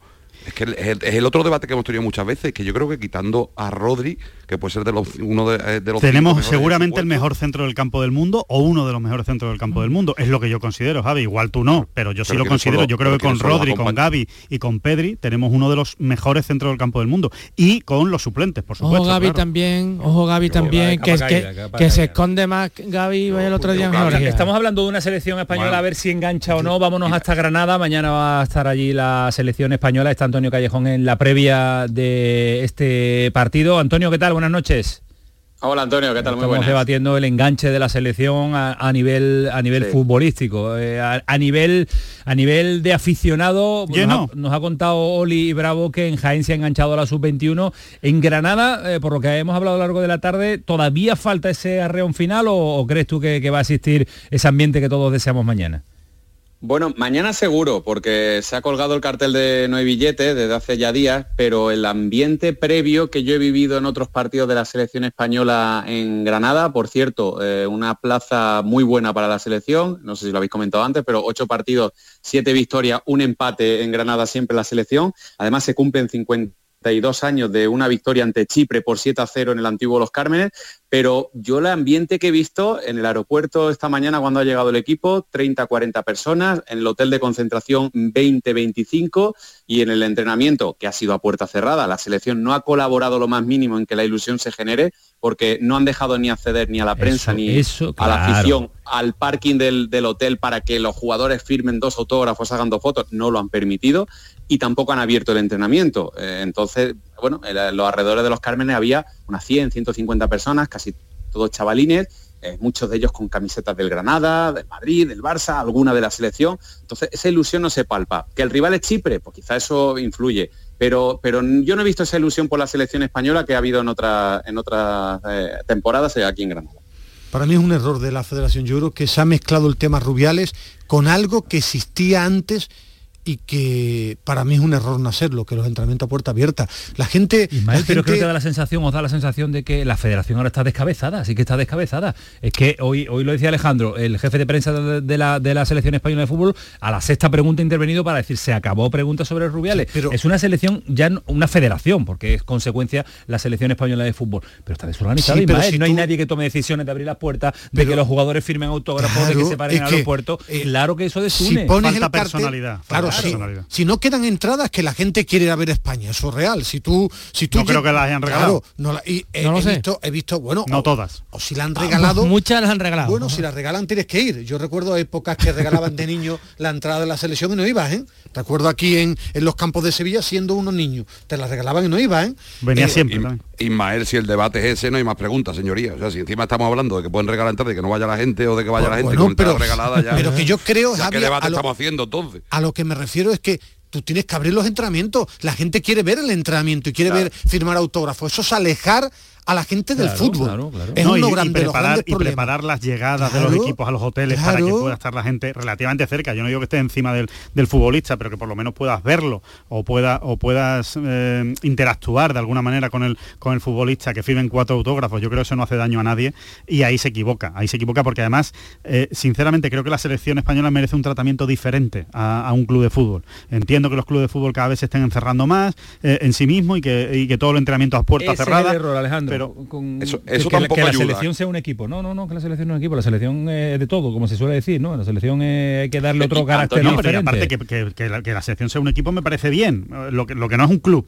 O sea, que parece No, que, que claro, funcione como exactamente, equipo. que sea un equipo eh, no que, es- se me entienda. Claro. La, la gestión, la gestión, un equipo ojalá pueda ser. Te había entendido mal, Pero sí, la sí. gestión, un equipo de 11, pero digo la gestión tiene que ser diferente a la, a la de un club, que tampoco, pero, Pero, más, bueno. Antonio, más si, si la lleva sobre todo a ciudades más pequeñas, eh, como la Sub-21 Jaén o la, o la Absoluta Granada, en Málaga estuvo hace poco, es para abrirle a la gente, ¿no? Porque si no, pues juega siempre en Madrid o en Barcelona, en estadios gigantes, que el que pueda vaya al campo, pero eh, yo, yo no entiendo para qué la hacen esas giras a estadios menores, teóricamente en, en cuanto a capacidad, y que luego no le permita al aficionado disfrutar de, de- de la Pues gente. sí. Había una cantidad de chiquillos con, con pancartas de Morata, de Gaby, de, de Valde, eh, una camiseta, una foto. No, se, han, se han ido a su casa con, con- con la cara más larga que todo. Eso sí, eso sí nos da, nos da pena y sobre todo porque el aficionado, el chaval joven, tiene ganas de ver a sus estrellas ahora vistiendo la camiseta de, de la roja. Gracias Callejón, mañana más, disfruta.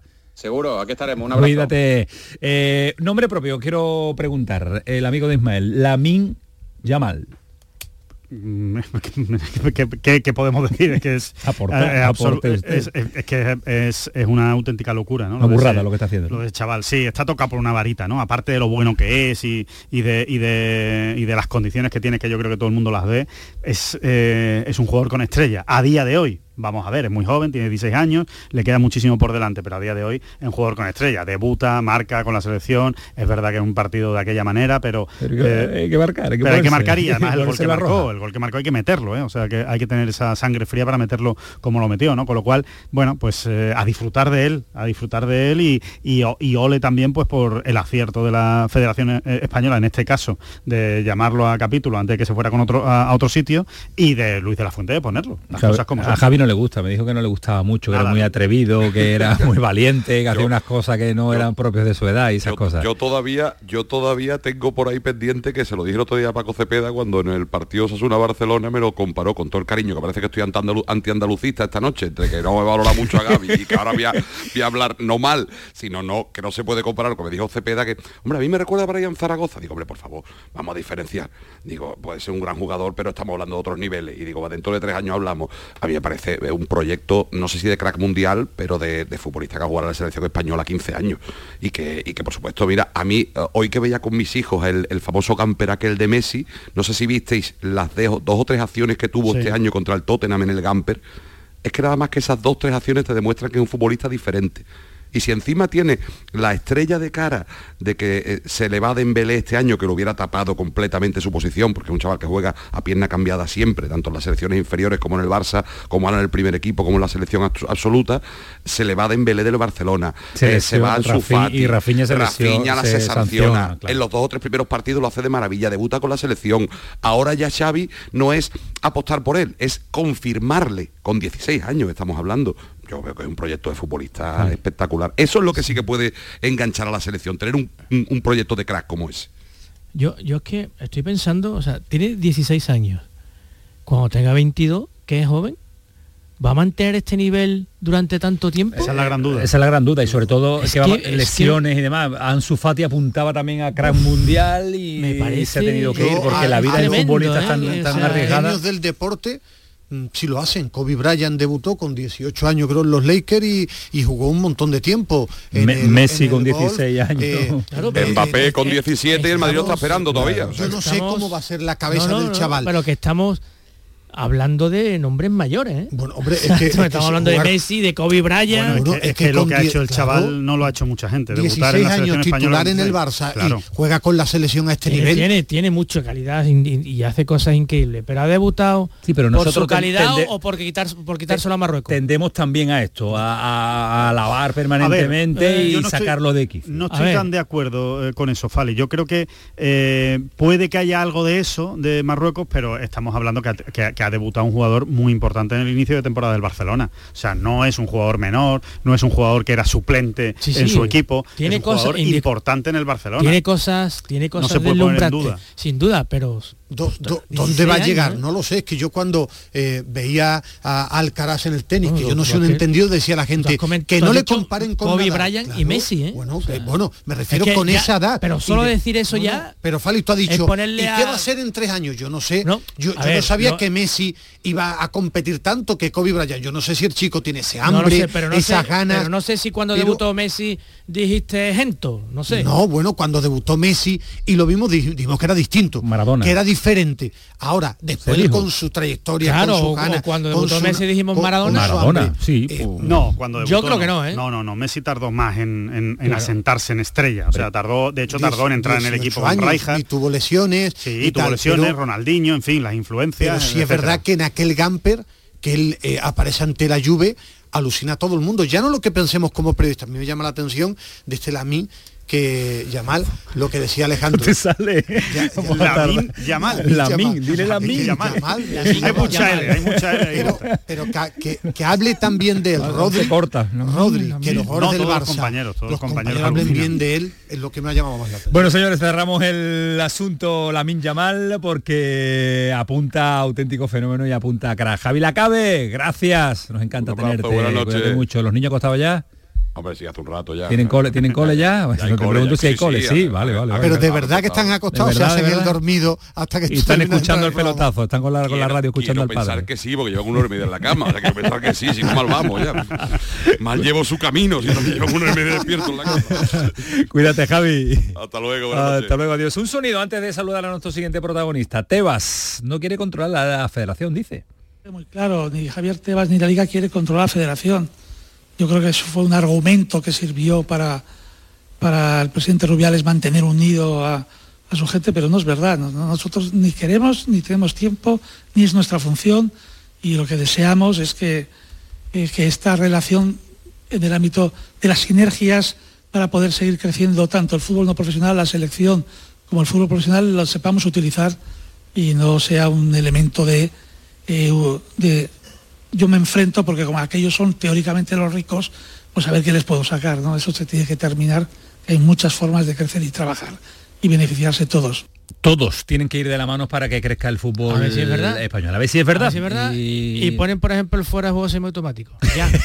A ver si es verdad. Cada uno con... A mí un Claro, es que un presidente y que alguien se siente con Tebas y el nuevo presidente y que se dejen Que de se- guerras absurdas ir porque de la en los manita, de últimos la años manita, vamos. no que se respeten, no tiene que ir de la mano, respetarse. Bueno, y si van de la mano Mucho mejor, mejor. Mucho mejor. Sí, porque pero por ya sería la bomba. fútbol, Pero si se respetan es bueno, que parece que Vamos a saludar a Pablo Lozano, presidente de la Andaluza de Fútbol, que ha salido de Jaén ahora y va camino de Granada porque Andalucía y porque nuestra comunidad eh, referente en este momento con las eh, en selecciones. con la ayer lo roja. ponían de futuro. ¿Sí? Sí, yo ¿Se lo vas a preguntar? nombre. ¿Se lo vas a preguntar? No sé, lo escuché de su nombre. Eh, Vamos, por- vamos a ver la idea que tiene. Pablo Lozano, ¿qué tal? Buenas noches. Hola, buenas noches, ¿qué tal? ¿Por dónde andas?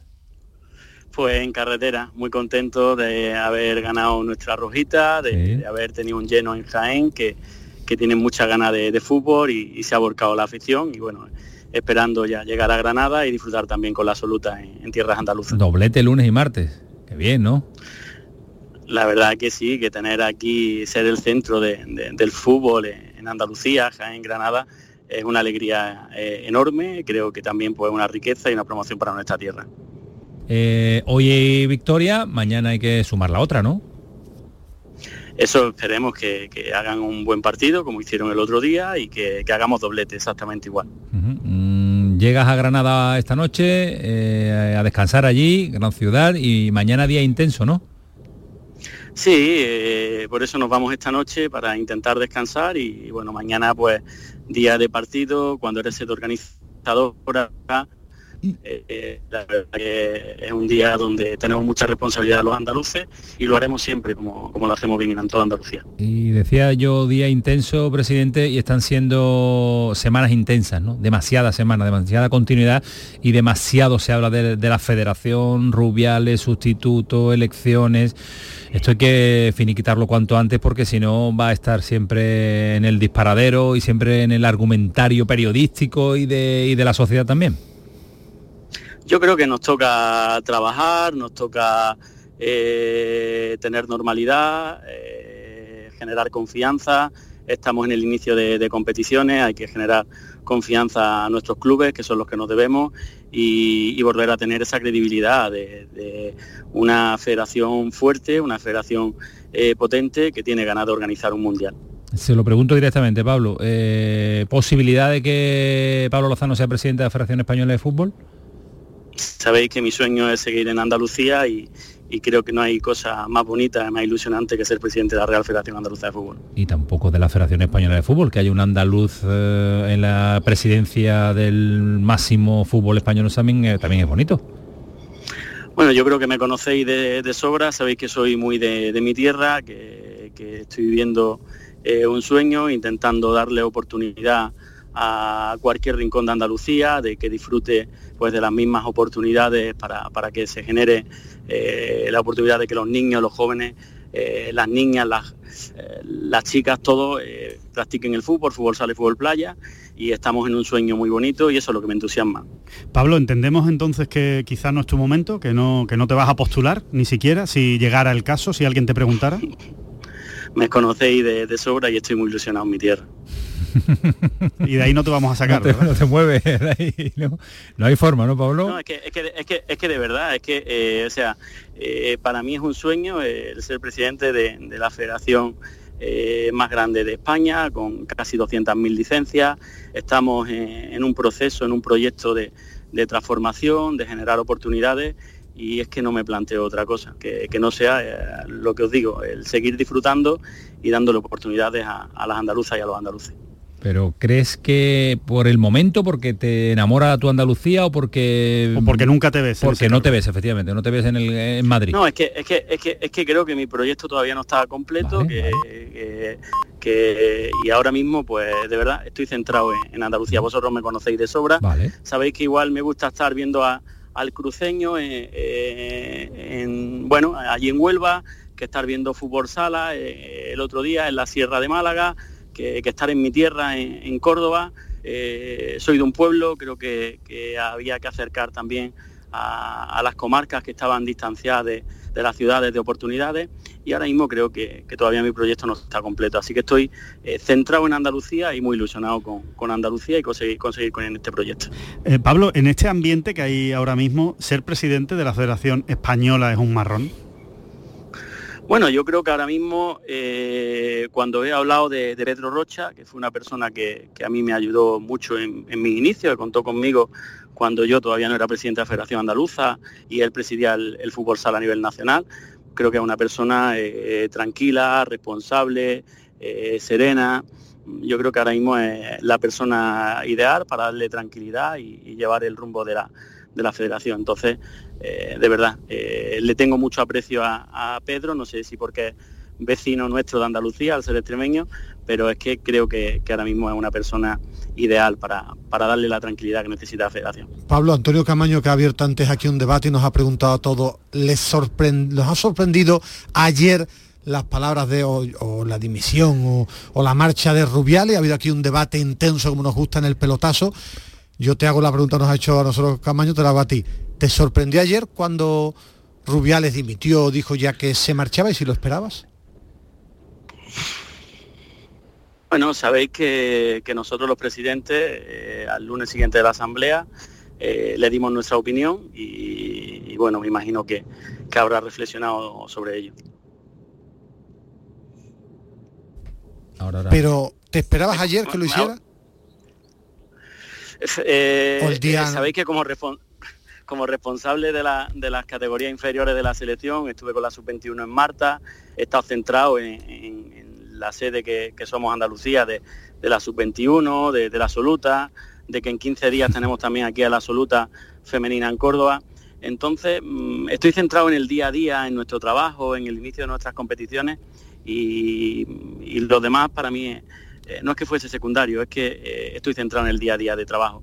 Le dijimos lo que le teníamos que decir los presidentes en su día y, ya está. Eh, igual que he dicho que, su gestión para mí ha sido una gestión que, pasará a la historia, donde le ha dado oportunidades al fútbol más modesto, al femenino, al sala, pero bueno, cometió errores y, le dijimos lo que considerábamos los presidentes territoriales. Bien. Pablo, si, me permite, yo tengo una, doble pregunta. La primera es, ¿ha alabado la gestión de Rubiales? Y si cree el presidente de Andalucía que, el fútbol español será mejor sin, la presencia de Rubiales, aunque haya alabado la gestión. Y la otra pregunta me parece también pertinente porque hay varias vías que se abren ahora a la hora de actuar en cuanto a elecciones en la federación. Me gustaría saber cuál es la postura del presidente en torno a lo que, a lo que puede ocurrir. Si habrá elecciones ahora, con un presidente interino o dentro de un tiempo. Que ya he escuchado que ha alabado también al señor Rocha. Eh, mañana precisamente eh, he quedado para, bueno, para conversar con, Pedro. Eh, creo que en los próximos días nos va a reunir también y, bueno, tendremos que analizar todas las situaciones entre todos. ahora mismo, pues, como bien decís, pues hay varios escenarios y tendremos que ver tanto qué piensa Pedro, como qué pensamos el resto de presidentes territoriales y de la, de la Junta de bueno, pues eh, estamos perdiendo la comunicación y llega a la zona ya de mala cobertura, dirección Granada, pero hay que agradecerle a Pablo Lozano, el presidente de la ah, Andaluza, que esté con nosotros aquí esta, esta noche. Sí, Pablo, ahora sí te escuchamos algo, algo mejor, que te ibas a reunir mañana y que ibas a aclarar muchos asuntos, ¿no? Sí. Bueno, sí, claro. Sí, bueno, eso, he eh, aprovechado que Pedro estaba con la absoluta, yo estaba con la, con la sub-21 y mañana tenemos la oportunidad de, estar un ratito juntos, de conversar y además pues sé que en los próximos días pues también va, va a reunirnos a, todos y, bueno, pondremos muchos puntos en común. Me da a mí, Antonio, que vamos a tener, no sé, Pablo, si así arrocha por un, por un tiempo. Yo creo que también, yo creo que En la presidencia de la federación. Pero vamos a ver qué, sucede. Eh, Pablo Lozano, muchas gracias por estar aquí, muchas gracias por dar la cara, porque no todo el mundo se atreve en este instante, en muchas territoriales, a atender eh, la llamada de un medio de comunicación. Muchas gracias, Pablo. Bueno, sabéis que yo desde el día de la asamblea eh, tenía claro que, tenía que hablar con, la radio de, mi tierra y hemos conversado varias, en varias ocasiones conforme se han ido sucediendo hechos y, aquí estoy siempre porque creo que, vosotros sois la voz de, de tu Andalucía. Gracias Pablo, un abrazo fuerte. Un abrazo, venga. Hasta luego, adiós. Sí, es verdad y es real. Cada vez que tú lo has hablado con él, suele, suele entrar, suele venir a los estudios, suele hablar. ¿eh? Y además eh, él lo decide, no hay, no me dice, no nos dice llama a prensa que te den el ok y tal, él habla con prensa, que voy a entrar esta noche con, con Adal Sur y, ha sido uno de los protagonistas que eh, hoy quería hablar mucha gente con él y ha estado con nosotros aquí los micrófonos de Canal Sur. Me pide paso Oliver porque empieza la rueda de prensa de, de Santidenia, ¿no? Vamos a ver, vamos a ver. Sí, Camaño, estamos en rueda de prensa con el seleccionador español. Bien, queríamos preguntarle en principio eh, qué sensaciones ha experimentado Mister eh, en Jaén, el ambiente y sobre todo y lo más importante, cómo se ha resuelto este partido. Eh, soy Francisco Javier Oliver de Canal Sur Radio, programa El Pelotazo. Buenas noches. Mira, pues hemos estado encantados. vinimos hace tres días a Jaén, hemos estado muy bien con las instalaciones cuidadas de manera maravillosa, el alcalde ha estado con nosotros y luego la gente ha llenado el campo. ¿Qué queremos más? Un campo bueno, un campo bueno y un campo lleno. Entonces, bueno, eh, ha sido, es verdad que ha sido un partido sufrido, hemos sacado los tres puntos que era, que era el objetivo y, está claro que a los técnicos nos tocará, nos tocará mejorar las cosas para la convocatoria de octubre. Muy buenas noches, mister. Eh, Ismael López del Once Ideal. Eh, hemos visto una primera parte a la que al equipo le ha costado, en principio. Bueno, pues ahí estaba Oliver con eh, Santidenia satisfecho y contento con este triunfo de la Eh, sub-21. Un resultado que tú me pedías lo, lo que había pasado en la jornada de hoy. ¿Te ha llamado Otro récord goleador. 9-0 al final ha ganado Portugal. ¿Pero récord en qué sentido? Luxemburgo. Récord de los resultados que han jugado hasta ahora. Ah. de- entre esta semana y la pasada. El Que digo, igual, 1-7. igual nunca había No, ganado Portugal 9-0 no, nadie. Uno, hasta ahora teníamos el récord del 1-7 de España, ¿no? Y ya la superado Pero tú has Portugal. comparado los datos con otras clasificaciones. No, los que se juegan desde el jueves. Ah, solo desde el jueves, el récord desde el jueves. Tengo el uno en la quiniela, ¿eh? Adiós, que está haciendo un quiniel, una Desde el quiniela, jueves. hacía tiempo que yo lo veía aquí. Eh, tamayazo, momento tamayazo. 9-0. Vámonos con Paco, que está en las redes sociales que arden. Paco. Bueno, hay mucha gente de acuerdo con el tamallazo, ¿eh? lo siento Alejandro, porque se sigue manteniendo con ese 51% que ni fu ni fa. ¿Esta respuesta de qué es? Pues a la pregunta que hemos hecho en nuestro Twitter, arroba el pelotazo CSR, ¿te engancha a día de hoy la actual selección española de Luis de la Fuente? Sí, a día de hoy, no al día siguiente después de haber ganado la... Claro, Bien, claro. Paco, Ponga usted el asterisco. Bien, Vente Paco, arriba, bien. Tamayo, y si no, que, y si no que lo haga Alejandro. Cuatro respuestas. La primera, eh, sí, disfruto de su juego, en la que seguramente hubiera votado Alejandro con ese 10%. Eh, ni fu ni fa, el 51% es la respuesta que va ganando. No me gusta, un 24%. Y pinta bien, pero le falta, pues lucha ahí con un 15%. Por lo que nuestros oyentes en Twitter eh, lo tienen muy claro. Y repetimos, en nuestro WhatsApp también pueden seguir Vámonos. opinando al 616-157-157. Pues me ha gustado mucho la- los resultados de la encuesta. Demuestran que tenemos un 10% de oyentes que saben mucho de fútbol. Y eso no es fácil, no lo tienen todos los programas. Un 10% ya es mucho, un 10% de la población andaluza, bueno, Que lo sabe mucho de fútbol, cuidado. bordando. Nos faltan 22 minutos de programa, no se me relajen porque todavía queda una Ese 10% barbaridad. es medida Camaño. el pelotazo, Canal Sur no, Radio. no me da la razón antes. puede Si no me da la El pelotazo de Canal Sur Radio con Antonio Caamaño. Únete a la revolución solar con Social Energy. Ahorra ya con tus instalaciones premium con batería, con descuentos desde 900 y hasta 4.450 euros y no pagues hasta noviembre. Disfruta de tu instalación llave en mano con primeras marcas. Pide tu cita al 955 44 11 11 o socialenergy.es y aprovecha las subvenciones disponibles. La revolución solar es Social Energy. Canal Sur Radio. Si tu hijo tiene problemas con los estudios, no se centra, no consigue rendir o no es capaz de organizarse, es muy probable que tenga un trastorno por déficit de atención. El neuropediatra y su equipo pueden darte las respuestas que necesitas y poner solución a tus problemas aquí y ahora. ¿A qué esperas? Más información en elneuropediatra.es. Bienvenidos a Sacaba. Mil metros de electrodomésticos con primeras marcas. Grupos Whirlpool, Bosch y Electrolux. Frigoríficos, lavadoras, hornos, vitros. ¿Quieres más? Aires acondicionados, aspiradoras, pequeños electrodomésticos. Y financiamos en 12 o 20 meses sin intereses solo tú y Sacaba. Tu tienda de electrodomésticos en el Polígono Store en calle nivel 23. Ven a ver nuestra exposición y sus 25 años de experiencia. Sacaba. Escucha bien lo que te voy a decir. Alégrate, ya no te vas a arrepentir. Yo te voy a ayudar a que puedas ahorrar nuestro petróleo. Ese sol y no lo pueden apagar. Placas fotovoltaicas Dimarsa. Infórmate en el 955 12 13 12 o en dimarsa.es. ¿Alguna vez has sentido esa chispa? Es la electricidad que mueve tu vida. Porque ya eres eléctrico, aunque no lo sepas. Descubre la gama 100% eléctrica de Kia. Ahora con el cargador Endesa X-Way y la instalación de regalo. Condiciones en kia.com hasta el 30 de septiembre. Solo en la red Kia de Sevilla. Kia. Movement that inspires. El pelotazo de Canal Sur Radio con Antonio Caamaño.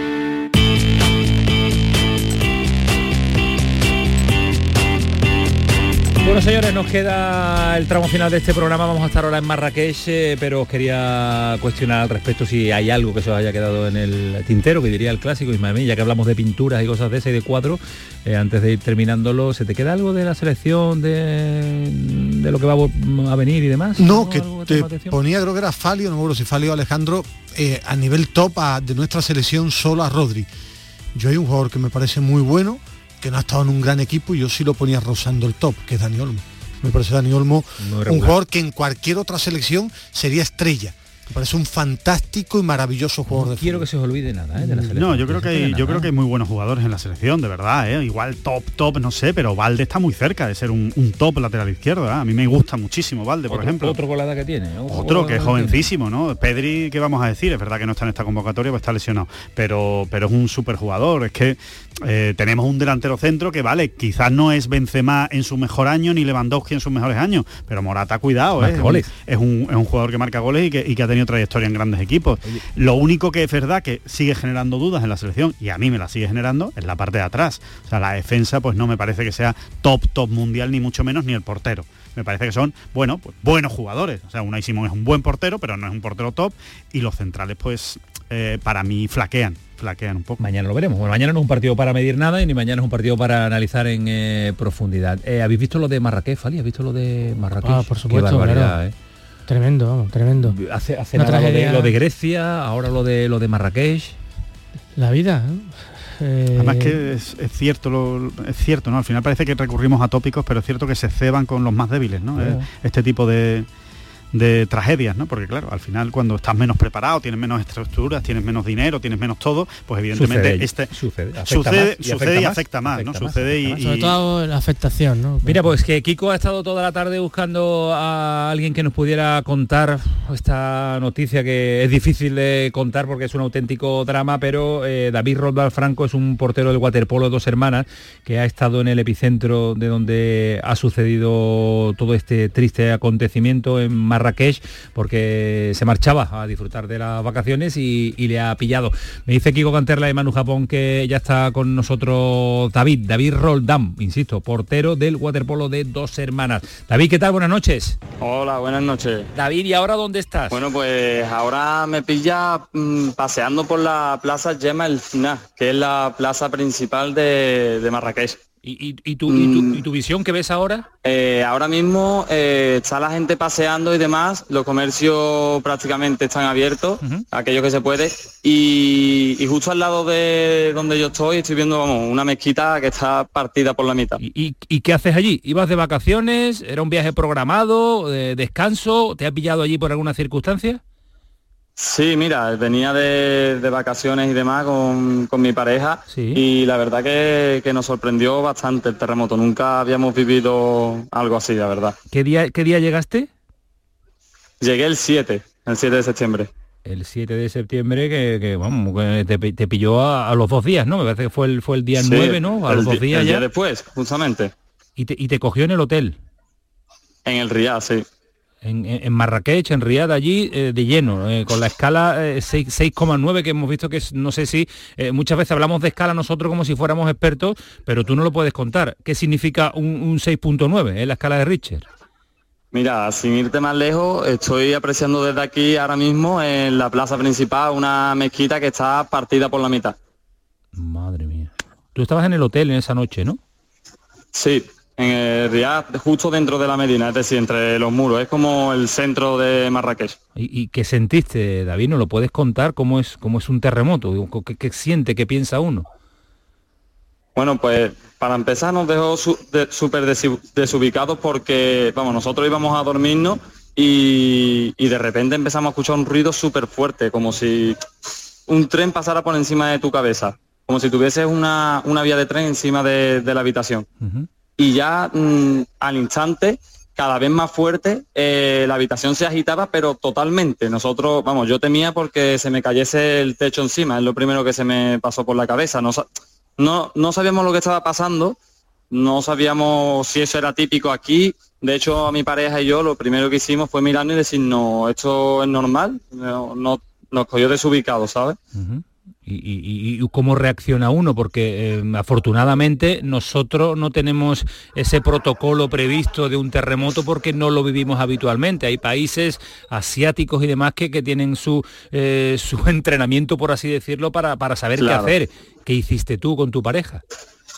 Bueno, pues nosotros pensamos y demás, y es verdad que teníamos las nociones básicas, lo típico que se dice de meterse debajo de una mesa o re- resguardarse en una zona amplia donde no haya edificios alrededor. Entonces, pues nosotros nos levantamos buscando una mesa y con nuestra sorpresa la habitación no, no tenía ninguna.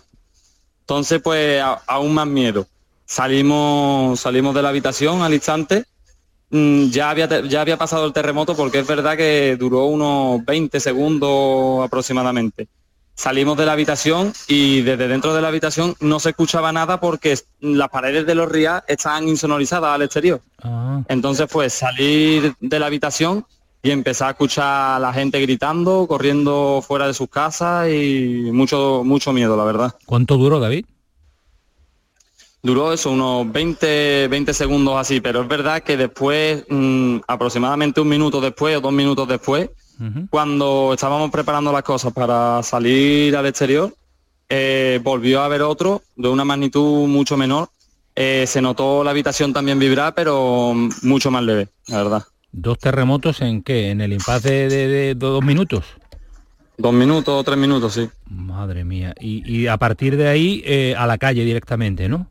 A la calle, sí. Mm, por suerte nuestro, el dueño de nuestro Riad eh, estábamos, la demás que mi pareja y yo estábamos solos en el Riad, no había en ese momento alojado nadie, estábamos, éramos los únicos alojados en ese Riad. Entonces, mm, el no tener a nadie con quien poder compartir la experiencia y decir y sentirte un poco más seguro, también pues, aumenta un poco más el miedo. Por suerte nuestro, el dueño de nuestro Riad eh, fue muy amable, la verdad, y estuvo con nosotros en todo momento. Nos sacó fuera de las murallas a una explanada súper grande donde, donde vimos a un montón de residentes de dentro de la Medina y seguramente incluso de fuera, eh, con mantas, almohadas, con la familia entera, porque iban a pasar allí la noche. Y, la primera llamada que, hiciste, ¿había cobertura? ¿Había todo? Eh, era, ¿Se podía actuar con normalidad en cuanto a la comunicación? Mm, en, muchos de los ríos y demás se fue, se fue la luz, eh, hubo un apagón pero es verdad que nuestro RIA mm, está así, está reformado recientemente y por suerte no se fue, no se fue la luz. Y yo lo primero que hice, la verdad, fue llamar a mi familia, decirle que todo estaba bien y, por su tranquilidad también. Eso, eso quería preguntar. Todo, todo fue bien, ningún incidente, ninguna herida, nada de nada, ¿no? Nada, nada. Bueno, pues eso. Por suerte solo fue un susto. Tu pareja bien, ¿no? Sí, perfecto. Todo bien, todo bien. Y oye, y, cuando uno ve la luz del día al día siguiente, ¿cuál es la primera imagen que tiene? ¿Cuál es, cuál es esa fotografía que, te marcará, yo imagino que de por vida?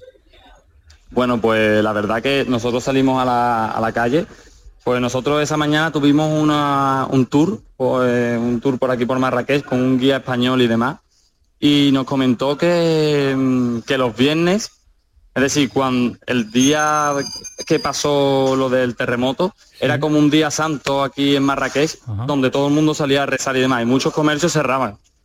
Entonces nosotros al día siguiente, ya cuando nos despertamos, bueno, no pegamos prácticamente en toda la noche, pues nos recogimos al río a las 4 de la mañana, porque había una alerta de otro posible terremoto, incluso más fuerte que, que el que había habido. Y, y estuvimos eso, paseando por las calles y demás para ver cómo, cómo estaba toda la ciudad y, y, la verdad que mucho silencio, la gente muy asustada, mm, no sabían qué había pasado tampoco.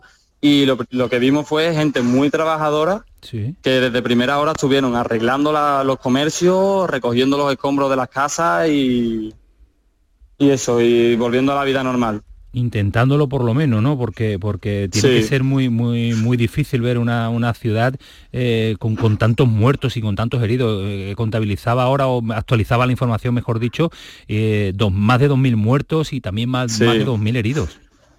Sí, sí, muchísimo, la verdad. Nosotros salimos a, cuando salimos a la plaza de, de fuera de las murallas, yo no sé si vimos 100 ambulancias, 100 policías, nos lo, lo comentaba el dueño del RIA, nos iba explicando, pues mira, eso es una ambulancia, porque aquí hay varios tipos de policía, varios tipos de ambulancia. Nos estuvo comentando, mira, pues esa es una, una ambulancia que recoge a los fallecidos, esa no sé cuántas, y no sé si vimos 100, 200, yo no sé cuántas pudimos ver esa noche. Oye, ¿y, y seguís allí porque queréis seguir o porque no podéis volver a España?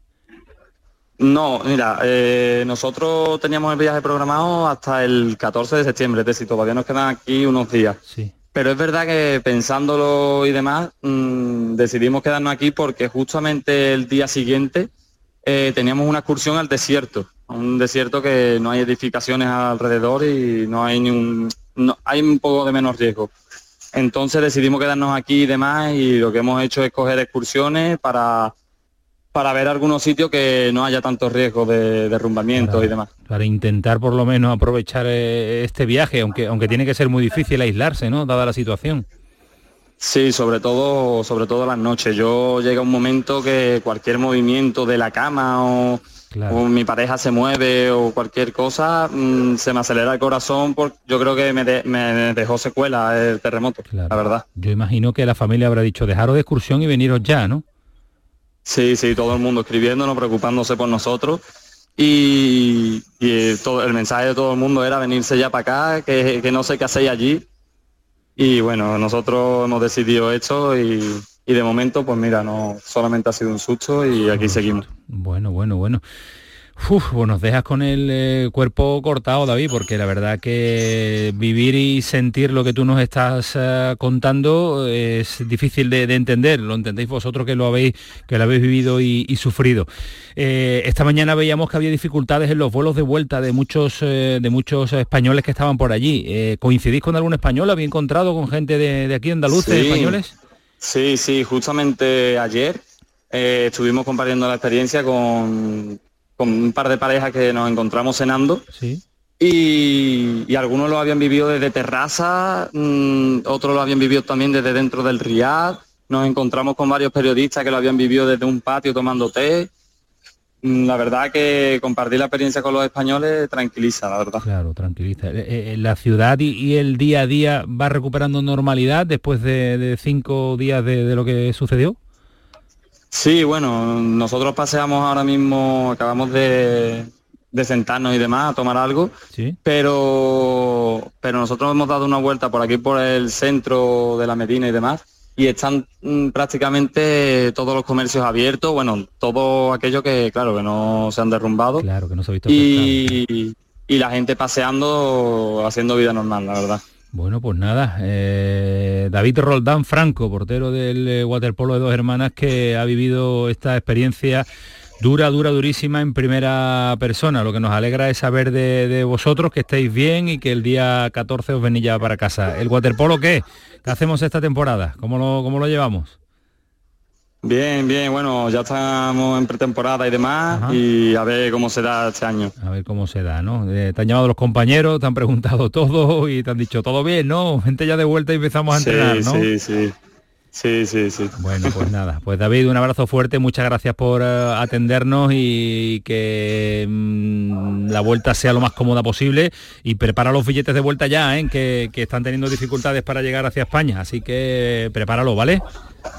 Venga. Venga, un abrazo. Muchas gracias. Un abrazo fuerte. Eh, que tengas mucho, mucho, pero que mucho cuidado. Hasta luego, adiós. Adiós, gracias. ¿Cómo, cómo se corta el cuerpo, eh? escuchando, escuchando hablar a, David, estos testimonios son tremendos. Brutal, ¿eh? Brutal brutal, brutal, lo que están, lo que están pasando. Vamos a animarnos un poquito. Y lo que queda, sobre todo para los que están allí, para los que, están allí, que, se vuelve, pues se vuelve. A ver si nos anima Oliver un, poquito porque está con, con, Bravo, bravo esa, que me funciona mi línea interna. Bravo con Gabri Veiga. Vamos, vamos, vamos a ver, por favor. Bravo. Muy buenas noches, eh, Antonio. Pues estamos en zona mixta con Gabri Veiga, jugador de la selección española 21 que atiende ya los medios de, comunicación. cómo te has encontrado en tu vuelta? Escuchamos. Es cierto que llevas poco allí en Arabia, que has hablado mucho de tu fichaje, pero, pero ¿cómo te has encontrado tú en la vuelta? Nada, yo muy bien, la verdad que cogiendo ritmo aún porque no tuve una pretemporada deseada, pero sí que con el paso de las semanas ya, ya me voy encontrando mejor y para mí es un orgullo representar este país y, estar aquí en España siempre va a ser bueno. Gabri, ¿qué te ha parecido el ambiente de Jaén eh, con este partido?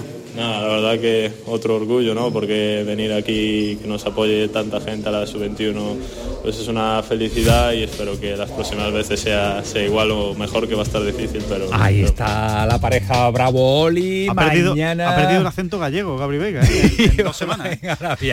Nos quedan cuatro minutos para marcharnos y última comunicación eh, con eh, Paco Tamayazo, porque me, manda, me dice que hay sorpresas. Paco, ¿qué, qué, qué tienes? ¿Qué pasa? ¿Qué sucede?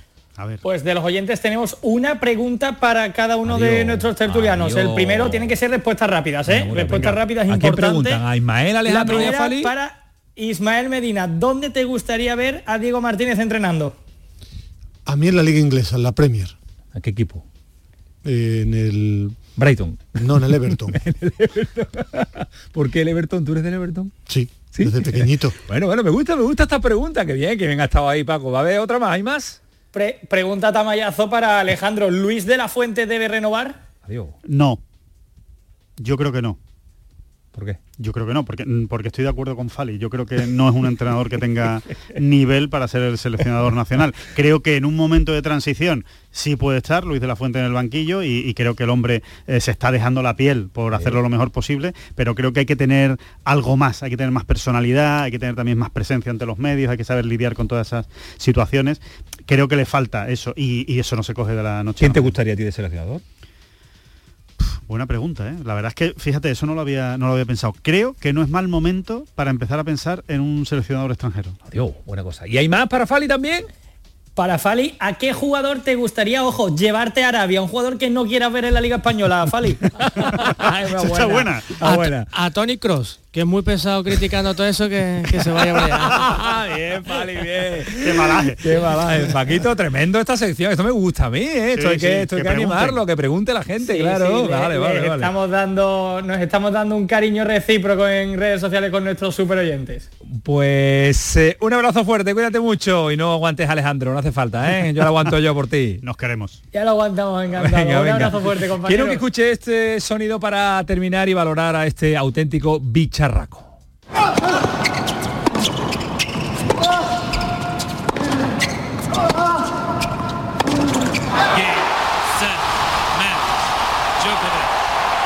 Mira, Djokovic al nivel de los Michael Jordan, de los Pelé, de las grandes estrellas del, del, mundo mundial. Sí, sí, porque lo dice su currículum, ¿no? Yo, yo la verdad es que cada vez que juega Djokovic quiero que pierda y eso no lo, eso no lo voy a cambiar. quiero que pierda siempre porque quiero que Nadal acabe por delante suya y evidentemente cada día que pasa es más difícil, ¿no? Porque es un super. Tiene cosas de Petrovic, cae mal, no a lo mejor tan exagerado, pero cae mal, pero como tenista es brutal. no, a mí no es que me caiga mal, de verdad que es por la comparación con Rafa Nadal. Yo prefiero eh, que la historia reconozca a Rafa Nadal como el jugador que más grandes ha conseguido en el mundo del tenis y evidentemente cada vez más difícil. Estamos a dos. A ver, a ver, a ver, a ver, a ver. Un genio el mejor tenista de todos los tiempos y me alegro personalmente por su batalla contra muchos, muchos que le intentaron putear de manera Directamente. Pues si se llega a poner la vacuna no pasa nada, ¿eh? No, tampoco pasa nada. Para bueno, tendría, bueno, tendría otro, no fue, gran seguro. No fue respetado, no, no fue respetada su opinión y ni aún así han podido poner. Bueno, si fue respetada su opinión. Fue Lo único que usted no puede entrar en este país si no se ha vacunado. Se le respetó perfectamente. que había unas normas y había, vacuna, una ley para todos. Respeto tremendo y una falta de respeto. Ahí está un auténtico genio como Djokovic. Señores, era un placer hacer una hora de radio con vosotros. Es un auténtico orgullo hacer una más. Se me ha quedado corto. Seguimos. ¿eh? No me Se me ha hecho corto, ¿eh? No, no, no, vete ya, vete ya, vete ya, vete ya. Señores, esto fue el pelotazo. Aguantar dos horas Alejandro a mí se me ha hecho muy largo. Sigue corto, siendo Canal Sur Radio, que pasen una buena noche. Adiós.